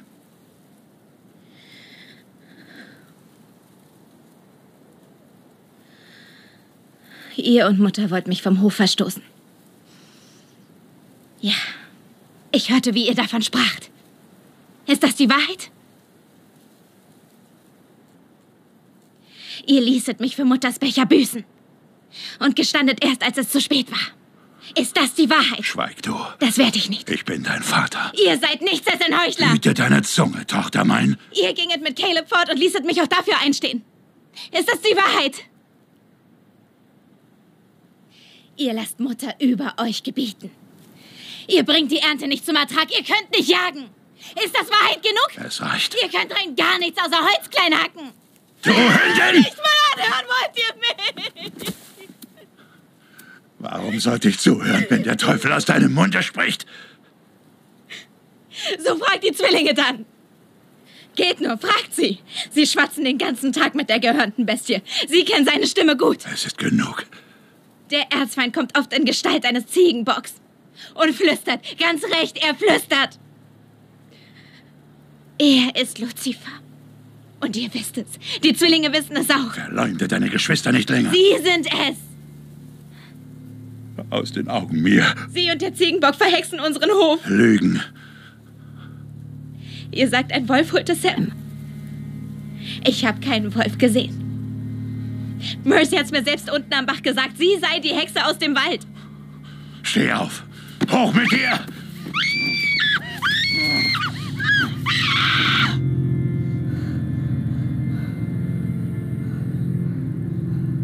Also, ich finde die Szene einfach großartig, weil ich glaube, da sieht man wirklich nochmal, auch was in dieser Familie so gespült wird. Und für mich das Spannende ist, was diese Szene wirklich so auf den Plan bringt, ist, dass du merkst, was ist denn, wenn man diesen Schulddiskurs einmal wegnimmt oder diesen religiösen Überbau, das wird schon rechtens sein, was wir da erleben. Irgendwas hat der Gott mit uns vor, irgendwie ist es ein Plan. Und das hat natürlich von William auch den Vorteil, dass er da irgendwie erstens einen Sinn hat in dem, was da passiert und dass er zweitens natürlich auch, ja, auf eine gewisse Art und Weise auch der Verantwortung entbunden ist. Und ich glaube, das ist schon ein Moment, wo in die Thomas sind mit was konfrontiert, das ist für ihn noch untragbarer als alles andere, nämlich sein Versagen eben als Patriarch oder als der, der der Familie vorsteht. Ja. Ganz genau, also das sehe ich ganz wie du. Wir dürfen nicht vergessen, dass das ein wahnsinnig patriarchales System ist, diese Gesellschaft und natürlich auch der Mikrokosmos, speziell diese Familie, wobei man eh sieht, dass eigentlich die Mutter den Vater zumindest unter Druck setzt und irgendwie lenkt.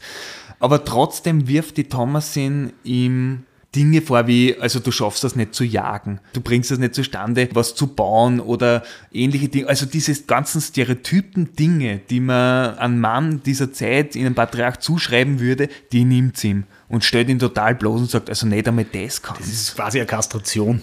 Das Einzige, was er kann, ist Holz hocken. Und das ist, ich meine, das ist jetzt kein historischer Hexen-Kontext-Topos, aber das ist halt so ein Topos aus dem Horrorfilm. Also wenn ein Mann einmal nur mehr so Holz hockt wie der William, dann ist es nicht mehr weit. Das wissen wir auch. Ja. Und ich, ich finde, genau dieses Gespräch ist dann tatsächlich schon äh, wirklich der Punkt der Emanzipation. Also sie stellt sie wirklich in diesem patriarchalen System gegen den Vater. Mhm. Genau, das ist total spannend, auch, weil diese Wahrheit, die sie sagt, ist natürlich dieser Schuld, die ja sozusagen an magische Diskurse anknüpft, diametral entgegengesetzt. Also das ist ja auch was, wo du sagst, das ist jetzt nicht nur für William beleidigend, sondern das ist was, da geht es ja um zwei Weltbilder. Also wenn ich jetzt akzeptiere, okay, na, ich habe einfach die Ernten nicht gescheit zusammengebracht, dann brich ich ja mit dieser Logik, die da die ganze Zeit gerade von Seiten der Mutter vortragen wird und die da entscheidend ist, nämlich dass ich sage, das gibt es ja in der Welt gar nicht, dass die Ernten was hat, weil wenn dann hat der Hof was, dann ist da vielleicht eine Flucht drauf, aber das gibt es ja gar nicht eigentlich, dass, ja, vielleicht hat er einfach einen Scheißdraht. Ne? Kennt das ja. Ganz genau, weil sonst müsste man davon ausgehen, ein klassischer Schadenzauber der Hexe nicht, also das Saatgut wird ruiniert und verdorben. Aber wie du sagst, es liegt offensichtlich an seinen Fähigkeiten oder schlicht und ergreifend an der Entscheidung, dorthin gezogen zu sein, ja, an den Gegebenheiten des Landes, kein guter Boden und so weiter.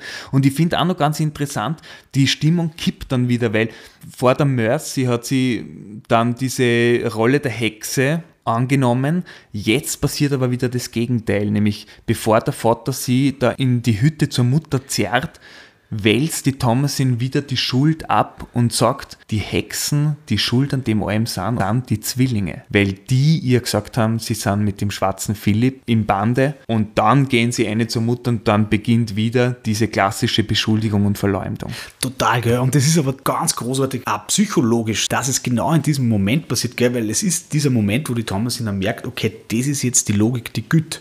Weil sie sagt dem Vater, hey, es geht uns so scheiße und das ist doch die Wahrheit und der Vater sagt, ist die Stimme des Teufels, die da spricht durch die. Wir haben da gerade eine Katze durchspazieren.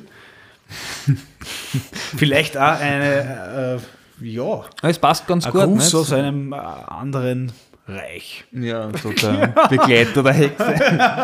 ja, super.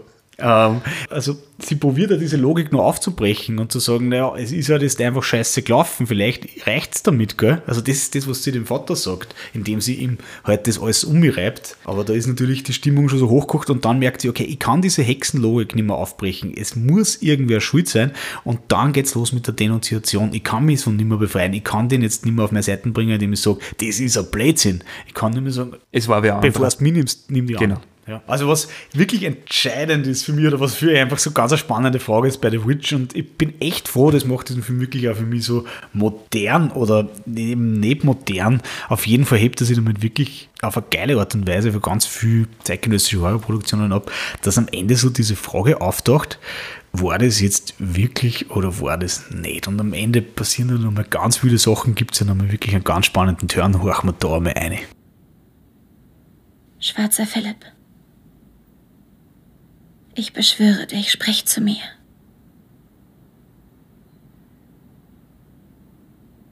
Sprich, wie du zu Mercy und Jonas gesprochen hast.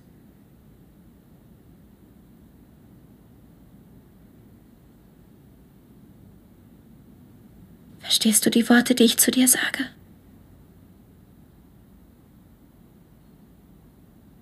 Antworte mir.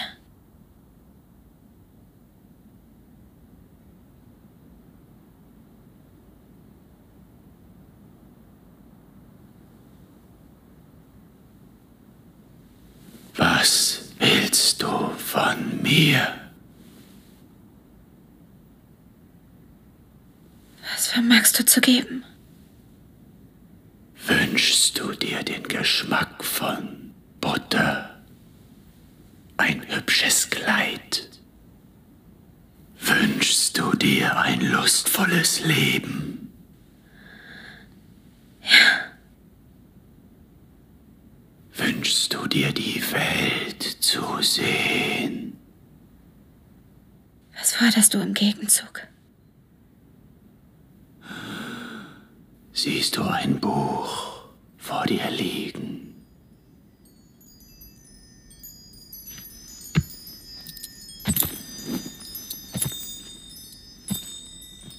Leg ab dein Gewand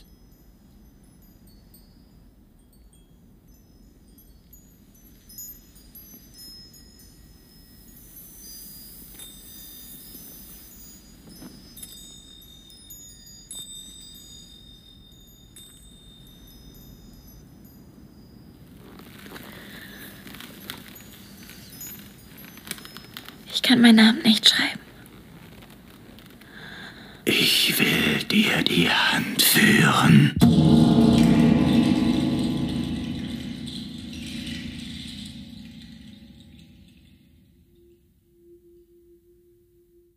Ja, also Big Finish sozusagen. Ja, definitiv ein dickes Ende.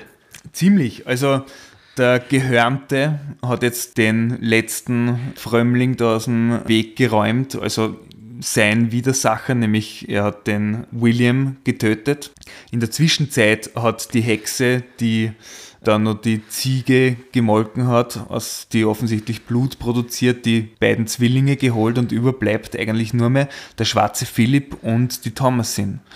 Und interessant ist, nachdem die Mutter umgebracht worden ist durch die Tochter, sitzt die Thomasin am Tisch und schlaft ein und geht dann nur mal in diese Scheune in der Nacht, um zu schauen, wahrscheinlich ist das jetzt wirklich passiert oder was Einbildung oder ähnliches. Also sie kehrt da zu diesem Ort zurück und trifft dort diesen schwarzen Philipp, diesen Bock. Und ganz bemerkenswert ist, sie ist jetzt diejenige, die den schwarzen Philipp anspricht und sagt, bist du wirklich der Teufel? Und tatsächlich, Überraschung, er ist es und beginnt mit ihr zu sprechen und sagt, was begehrst du? Und natürlich kommt keine Hexe irgendwie ohne den Teufel aus. Also das ist auch so ein Signifikanz, der Bund mit dem Satan. Und er macht dir verschiedene, Darf macht ich dir dir da verschiedene kurz was Möglichkeiten. Fragen? Darf ich dir da kurz was fragen? Da bin ich so neugierig. Das ist ja, also habe ich es da ein paar Mal gelesen, dass man sagt, die Emanzipation ist dann nicht komplett, weil sie ist ja dann wieder im Satan unterstellt. Und jetzt einfach zum Bund, Hexe, Satan. Würdest du sagen, ich gebe da vielleicht drei Antworten, machen wir es wie in der Millionenshow. Okay. Ist, ist die Satan und Hexe, ist es dann sowas wie ein Angestelltenverhältnis? Ist die Hexe dann so, also ist es dann so, wie wenn man sagt, ja, da fangst du mal an mit 20 Stunden und dann kannst du aufstocken auf 40 Stunden Vollzeithexe oder ist es dann so, als war die verheiratet? Ist das eine Braut vom, vom Satan? Ist die, oder ist es eher so eine Hure des Satans? Eine satanische Affäre-Verhältnis? Oder sind die dann einfach so eher auf Augenhöhe Freund? Wie, wie stehen die dann zueinander?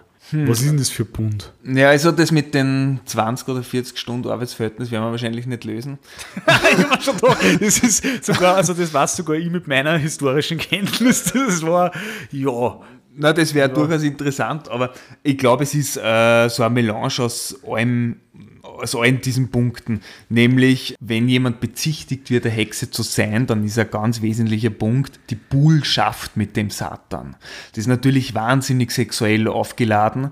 Ähm, es geht ja Jetzt um nur dieses... Frage, heißt Buhlen, Buhlen heißt es, dass man es also? Gesellschaft. Na, also, na, na, eine Bullschaft, man geht einen Pakt ein. Ah ja. Also dieser Pakt mit dem Teufel, es geht um Nacktheit und um durch die Lüfte fliegen und natürlich ist in der Pyramide der Hierarchie, also steht der Teufel oben, aber keine Hexe kommt ohne den Teufel aus, also es ist eher so wahrscheinlich eine Handlangerin. Aber es gibt verschiedene Darstellungen dieser Beziehungen und zueinander und ich würde nicht sagen, dass eine eine andere ausschließt. Ja, also das heißt, es gibt diese ero- erotische Komponente, gleichzeitig natürlich diesen Handelsaspekt, also der Satan will immer Seelen einfangen, wenn ich das richtig verstehe. Genau, und das, das ist ja immer sein Goal und dann dafür kriegst du dann einen Goldschatz oder du kriegst den Geschmack von Butter, wie es in die Hexe heißt. Also das ist ja so ein, ein Handel, der Satan, der trickst dich da eine, damit du ihm die Seele gibst. Das kommt übrigens im Film ganz gut, weil zweimal sogar vor, nämlich der schwarze Philipp sagte, sie muss in seinem Buch unterschreiben. Und auch der Caleb, der der Mutter in der Vision mit dem Raben dann erscheint, hat ein Buch mit, in das er sie bittet, den Namen zu schreiben. Und mit dem Einschreiben in dieses Buch gibt man also die Seele ab. Ah, das ist dann quasi vertraglich. Genau. Ob das ist, da gibt es auch keine Rücktrittsklausel wahrscheinlich. Das ist wie, Eher nicht. wie so früher beim Gebrauchtwagenhändler. Ohne Gewehr. Ja, Genau. e- Eher ungünstig, ja. Spannend. Also was mir bei dieser Szene, also da finde ich am Ende merkt man, es kommt so diese A-Story, also dieses, die Familie steigert sich wo ein, sucht einen Schuldigen und diese B-Story, es gibt tatsächlich eine, Hexe. A-Story, B-Story kann man dann natürlich austauschen, also egal wie man das priorisiert, die kommen da wirklich irgendwie ganz schön zusammen, weil bevor die Thomasin dann den Teufel anruft, und das hast du, finde ich, so schön bemerkt, wie du gesagt hast, der Teufel, der da gar nicht mit ihr, sondern sie sagt, hey, bist du da? Und das ist natürlich auch der Moment, wo sonst keiner mehr da ist. Also ihre Familie, die vorher zum Beispiel ja so Ideen hat, wie da müssen wir es wegschicken, ja, da können wir nicht für sie sorgen. Also sie hat dann nicht nur Eltern, die nicht in der Lage sind, für sie da zu sein, sondern sie hat überhaupt keine Eltern mehr. Also Wem soll sie sich ja, sonst sie anschließen? braucht halt auch ja, ja. einen neuen Papa, ja, neue Familie sozusagen, ja.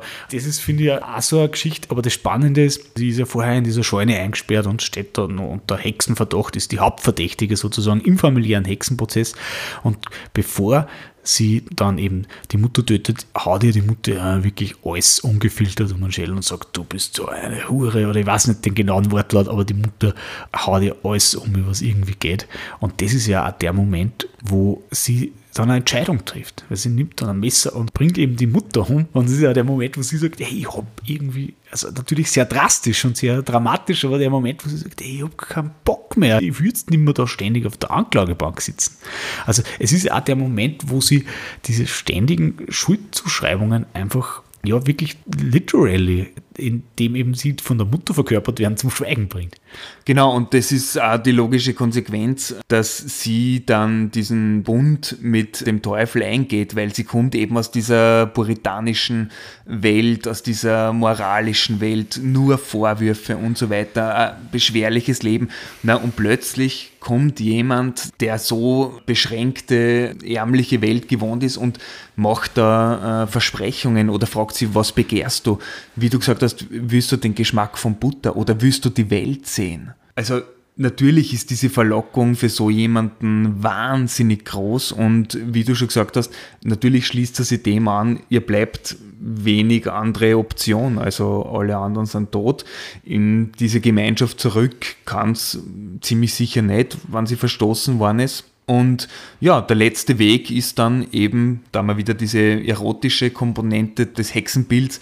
Also sie entkleidet sie, schreibt ihren Namen in dieses Buch und dann geht sie mit dem schwarzen Philipp durch den Wald und zum Feitstanz, zum Hexentanz, wo die Hexen wieder nackt rund um ein Feuer.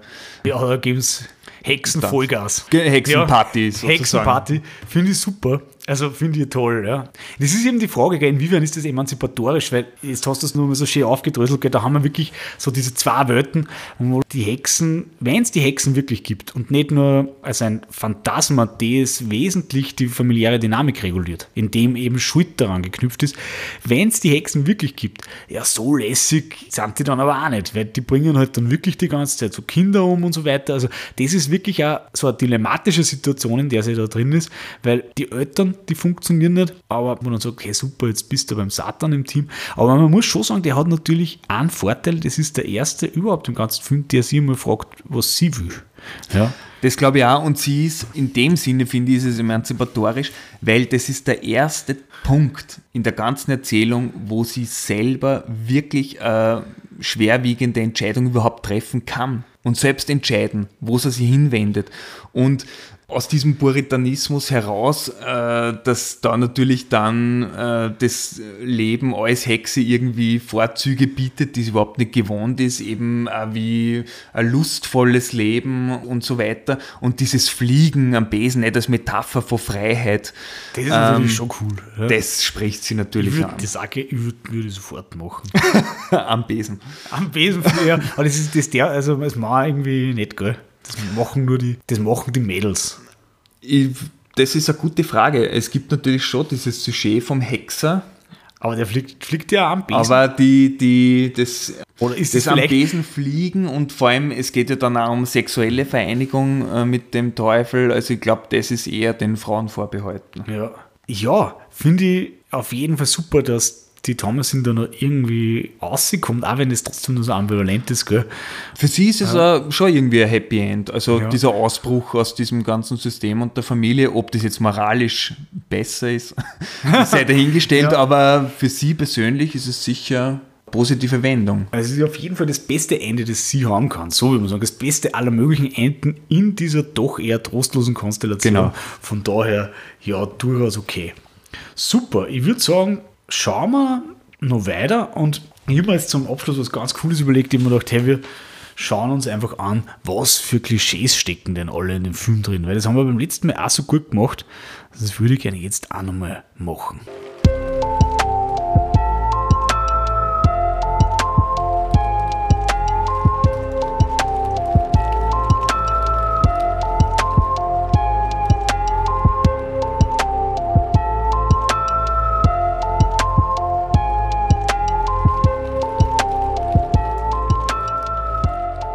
Okay, gut, jetzt machen wir nochmal so einen herzhaft hexenhaften Wrap-up und schauen uns das nochmal an. Was für Hexenklischees stecken eigentlich drinnen in The Witch und was lässt dich darüber sagen? Matthias, du hast eine schöne Liste vorbereitet, habe ich schon gesehen. Fangen wir mal rein. Ja, also es gibt ein paar, würde man sagen, Stereotype, Punkte, die bei keinem Hexenfilm fehlen dürfen oder die bei jeder Hexe zu erwarten sind. Das erste ist, man bekommt so mitten in dieser ganzen Abwärtsspirale, dass zum Beispiel auch die Saat gut verdorben ist, also der Mais schimmelt, die Saat geht nicht auf. Das Ei, das die Thomasin aus dem Hühnerstall holt, fällt runter, zerbricht und da ist ein toter Embryo drinnen. Die Ziege, die sie melkt, die gibt keine Milch, sondern Blut. Also das wären alles so Dinge, die einordnen würde, so als klassischer Schadenzauber. Also die Hexe verdirbt diese ganzen Güter und fügt also da Leuten Schaden zu. Darf ich dich da auch noch was fragen dazu? Weil das ist natürlich ein Horror-Trope, dass Frauen ab dem Moment, und das ist natürlich ein mythologisch aufgeladene Horror-Trope, also das gibt es ja schon viel länger, Frauen, da wo sie eben die Menstruation kriegen, wo sie zu menstruieren beginnen, da kriegen sie so Magic Powers. Das ist zum Beispiel, Stephen King Scary ist das zum Beispiel so. Also das kommt ja immer wieder vor, das sexuelle Erwachen ist damit verbunden, dass die Frauen so Magic werden und dann werden sie natürlich auch so ein bisschen bedrohlich und dann wird es deppert, also im Horrorfilm zumindest. Wie ist denn das bei den Hexen? Wenn du sagst, jetzt die Hex, wenn die jetzt die Regel kriegt, ist das dann? Also wie, wie, tut, wie, tut, wie die da? Ja? Naja, das ist eine gute Frage. Ähm, es gibt verschiedene Ansichten in verschiedenen kulturellen Ausprägungen. Also das kann was sehr Positives natürlich sein, das Erwachsenwerden. Das kann aber auch was in manchen Kulturen als sehr negativ assoziiertes sein, nämlich was etwas, das uns jetzt total absurd vorkommt, aber was mit Unreinheit zu tun hat. Prinzipiell ist da, glaube ich, gerade in der Geschichte der Hexen der männliche Blick auf diese Frage entscheidend und gibt da die Theorie vom Neid aufs Gebären und den Unterleib. Wir haben schon besprochen, dass da auch die Geschlechtsmerkmale immer wieder durch die Tortur verletzt worden sind. Also das ist, glaube ich, gibt es mehrere Möglichkeiten. ja, super. Ich finde find ich einfach mega spannend, weil das eben im Horror so ein Ding ist und natürlich der Horror reagiert da auf unsere Zeit, wo man sagt, jetzt gerade ist ja so eine Bewegung da, dass man sagt, das mit der Regel ist die Zeit, dass wir da einfach mal gescheit drüber reden und dass da die Männer ein wenig dabei sind, damit sie sich nicht immer so fürchten müssen und dann Hexengeschichten zum Beispiel erfinden. Aber das finde ich ja extrem, extrem spannend, weil es eben so ja, so ein Trope ist zwischen Horror, aber natürlich die auch eben schon vorher sozusagen mythologisch aufgeladen ist, wie wie die Hexen drin steckt. Also danke dir fürs Aufklären. naja, Super, also was haben wir noch an Klischees drin? Ja, wir haben ganz klassisch den finsteren Wald mit einem Hexenhaus. Das erinnert ja fast schon ein bisschen an Hänsel und Gretel. Wir haben den Apfel, also dieses Symbol des Ursündenfalls, der ja beim Schneewittchen zum Beispiel auftaucht. Ganz interessant habe ich gefunden, das betrifft den Soundtrack. In der ersten Szene, wo die Familie tatsächlich an dem Ort ankommt, wo sie ihren Hof dann aufbaut, schwenkt die Kamera so und man sieht in der Totale den Wald. Und da hört man zum ersten Mal so ein sirenenartiges Geräusch, mehr so Gesänge sind es. Und die kommen in dem Zeitpunkt wieder, wo der Caleb von der Hexe dann wirklich beim Haus verführt wird, kurz bevor sie ihn küsst. Und das hat mich ganz stark erinnert an diese Sirenen vom Odysseus.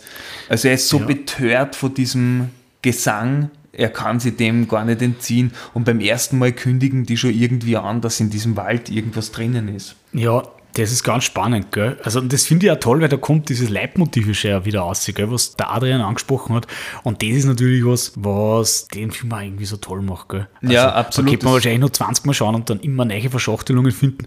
Und das ist ja auch dann sowas, gell? Das Leitmotiv ist schon, wo du sagst, wer war da der King, der Richard Wagner und so weiter. Also, was auch wieder diesen hochkulturellen Feel einfach ein bisschen reinmacht, finde ich großartig. Ja, und es schließt sie immer wieder der Kreis. Also das ist eigentlich alles ganz gut durchkomponiert.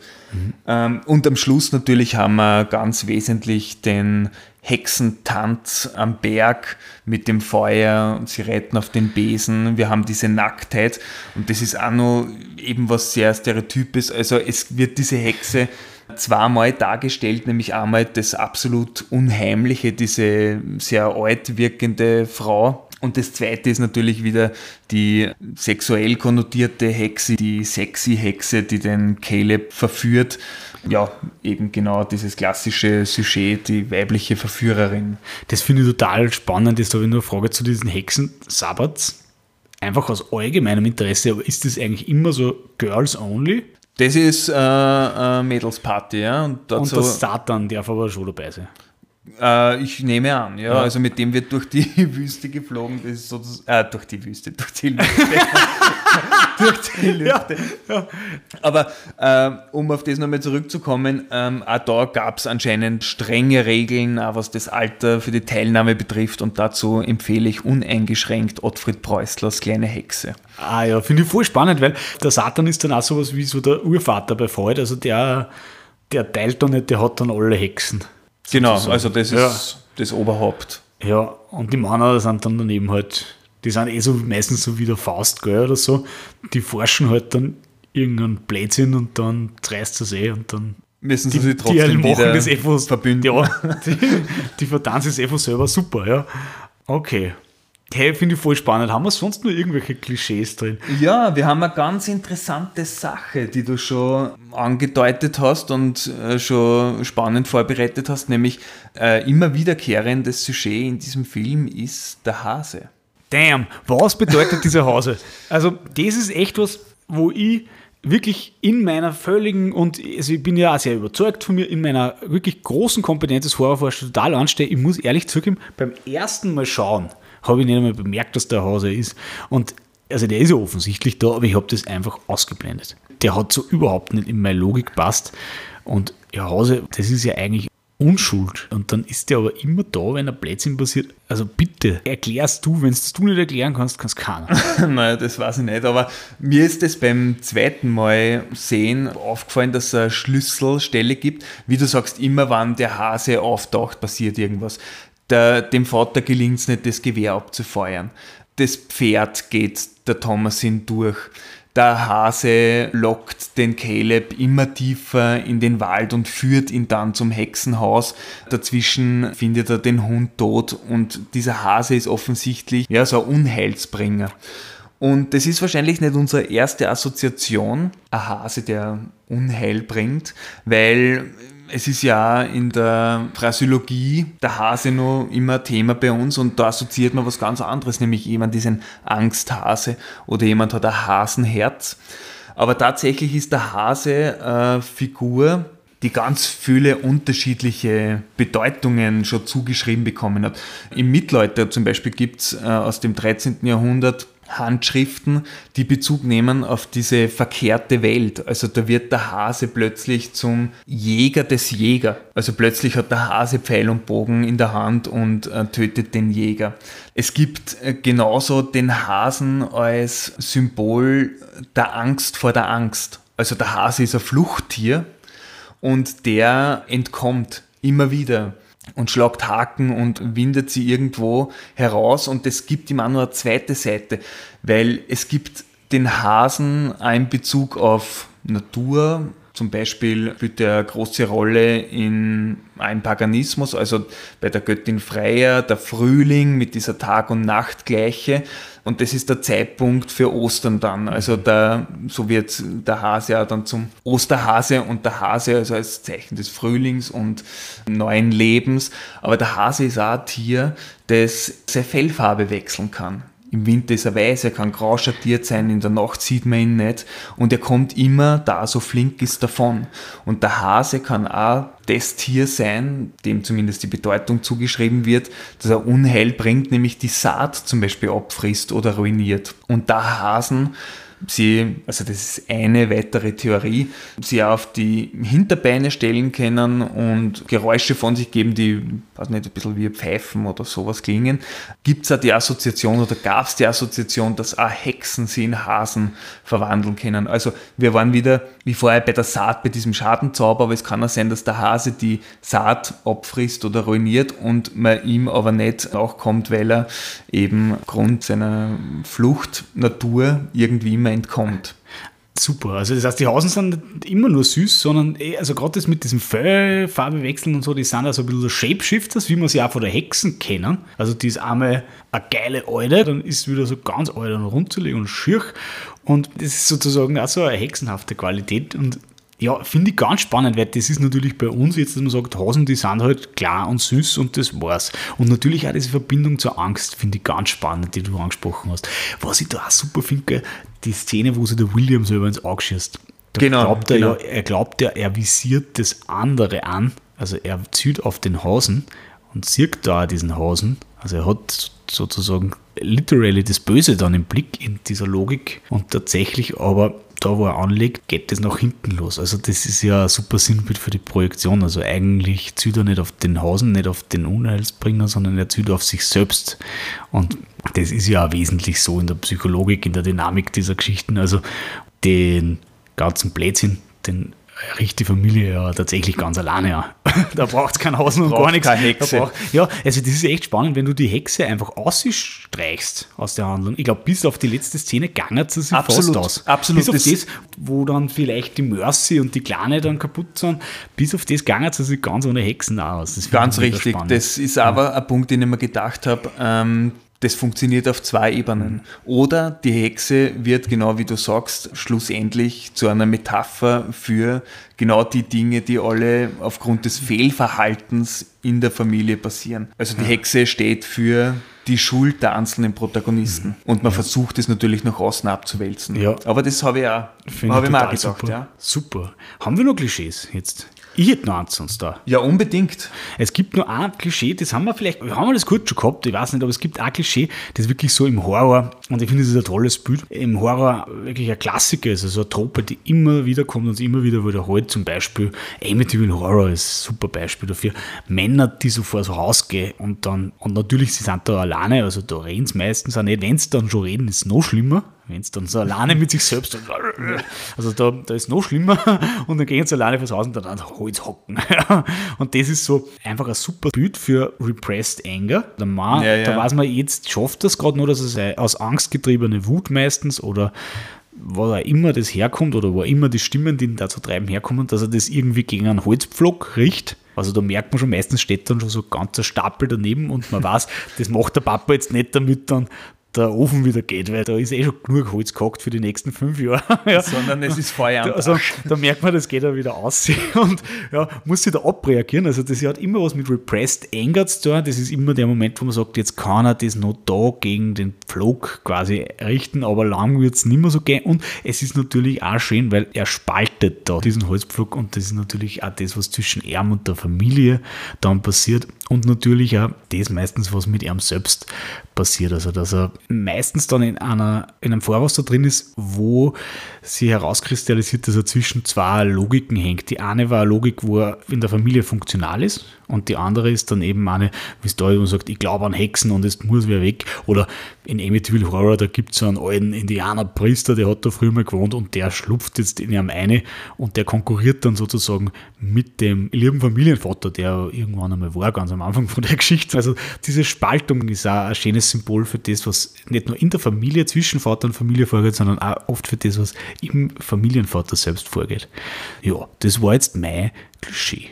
Ja, ich finde das ganz scharfe Beobachtung mit dem Spalten und das ist schlussendlich genau das, was die Metaphorik dieser Hexe, ohne die wir, wie du völlig richtig sagst, eigentlich auch ganz gut auskommen wären, nämlich es braucht gar nicht die Hexe, äh, die als Spalterin der Familie, die die Kinder holt und deswegen auch alle aufeinander irgendwie losgehen und sie misstrauen und sie irgendwie beschuldigen, sondern äh, wie du sagst, äh, das schaffen sie eh selber. Super. Hey, da haben wir jetzt super Klischees und also was mir am meisten glücklich macht ist und was mir am stolzesten macht nach diesem Podcast, der wahrlich nicht wenige Momente dabei gehabt hat, die für mich wirklich ganz neue Sachen auf den Plan gebracht haben, die ganz neue Perspektiven gebracht haben. Wir wissen endlich, was mit diesem Hausen auf sich hat. also bitte, Horrorfans aller Länder, schreibt mir, wie geil ihr das findet, weil ich finde, das ist echt ein, ja, ich glaube, das ist ein Moment einfach, der in der Horrorforschung bisher einfach einzigartig ist, den wir noch nie erreicht haben. Bis jetzt haben wir uns da alle immer gedacht, was machen die depperten Hasen da immer? Super. Dankeschön. Ja, hey, ich glaube, damit sind wir eigentlich durch, oder? Ich glaub, Willst du noch irgendwas ja. sagen zu The Witch? Ja, was ganz Banales eigentlich. Kannte den Film vorher nicht. Ja. Danke für den Tipp. Das ist wirklich, äh, wirklich sehenswerter Film und ich glaube, die große Qualität des Films ist das, was unseren Podcast auch irgendwie so anregend gemacht hat, unsere Gespräche generell drüber, dass er so viele Türen aufmacht und überall kann man zwischen den Jalousien durchschauen. Also der bietet wirklich Interpretationsspielraum und es zahlt sich wirklich aus, sich den anzuschauen. Super, hey, geil. Also kann ich alles tausendfach unterschreiben. Matthias, da unterschreibe ich in deinem, Ins in deinem Buch. Ja. Bitte, ja. Die Gegenleistung machen wir uns nachher aus. Ich hoffe, du beglückst dich mit einem Bier. Ja. Schauen wir mal. Schauen wir mal. Ja, aber das machen wir jetzt dann nachher aus. Also ja, wunderschöne Schlussworte. Also wer den Film noch nicht gesehen hat, super mal danke dafür, dass ihr hier den Podcast dann angehört habt. Jetzt eineinhalb Stunden lang ohne den Film gesehen zu haben. Also das ist auch eine Leistung, aber wer ihn noch nicht gesehen hat, schaut euch unbedingt an. Wer ihn schon gesehen hat, ihr wisst Bescheid, schaut ihn euch einfach nur mal an, weil das ist richtig, richtig geil. Und ja, hey, wir haben heute so viel quatscht und so viel Perspektiven entwickelt. Ich habe gemerkt, oft hat es mir ein bisschen weggerissen und dann habe ich gar nicht mehr so meine Points so ausgeredet, sondern habe einfach so ausgehauen. Also es sind wirklich ganz viele neue Sachen aufgekommen und ich fand mega spannend, was ihr davon haltet. Also, wenn ihr da noch Ideen habt oder wenn ihr sagt, hey, ihr habt das aber ganz falsch gesehen, dann bitte schreibt es mir auch in mein Büchel, in mein, also virtuell natürlich, also lasst mir das wissen, haut mir ein paar Comments ein, schreibt mir Nachrichten. Und natürlich, um ja, da diese Horrorforschungspartie in einen wirklich schönen ja, Sabbat, in so eine schöne Sabbatsparty zu verwandeln, abonniert den Kanal, ähm, teilt die Folgen gerne mit Leid, die ihr von Herzen gern habt und denen ihr sowas vergönnen mögt und helft mir damit, die Horrorforschung mit noch mehr Menschen zu teilen. Ich darf mich mega freuen. Ja, und jetzt kann ich nur mehr eins sagen, eigentlich kann ich nur mehr zwei Sachen sagen, nämlich Matthias, geil, dass du da warst, danke, dass du da warst, richtig stark gemacht. Danke für die Einladung, es war großartig. Ja, und hey, damit bleibt mir wirklich nur mehr eines zu sagen, nämlich Good Night, Good Fright. Bye bye, ihr Lieben, euer Dr. Horror.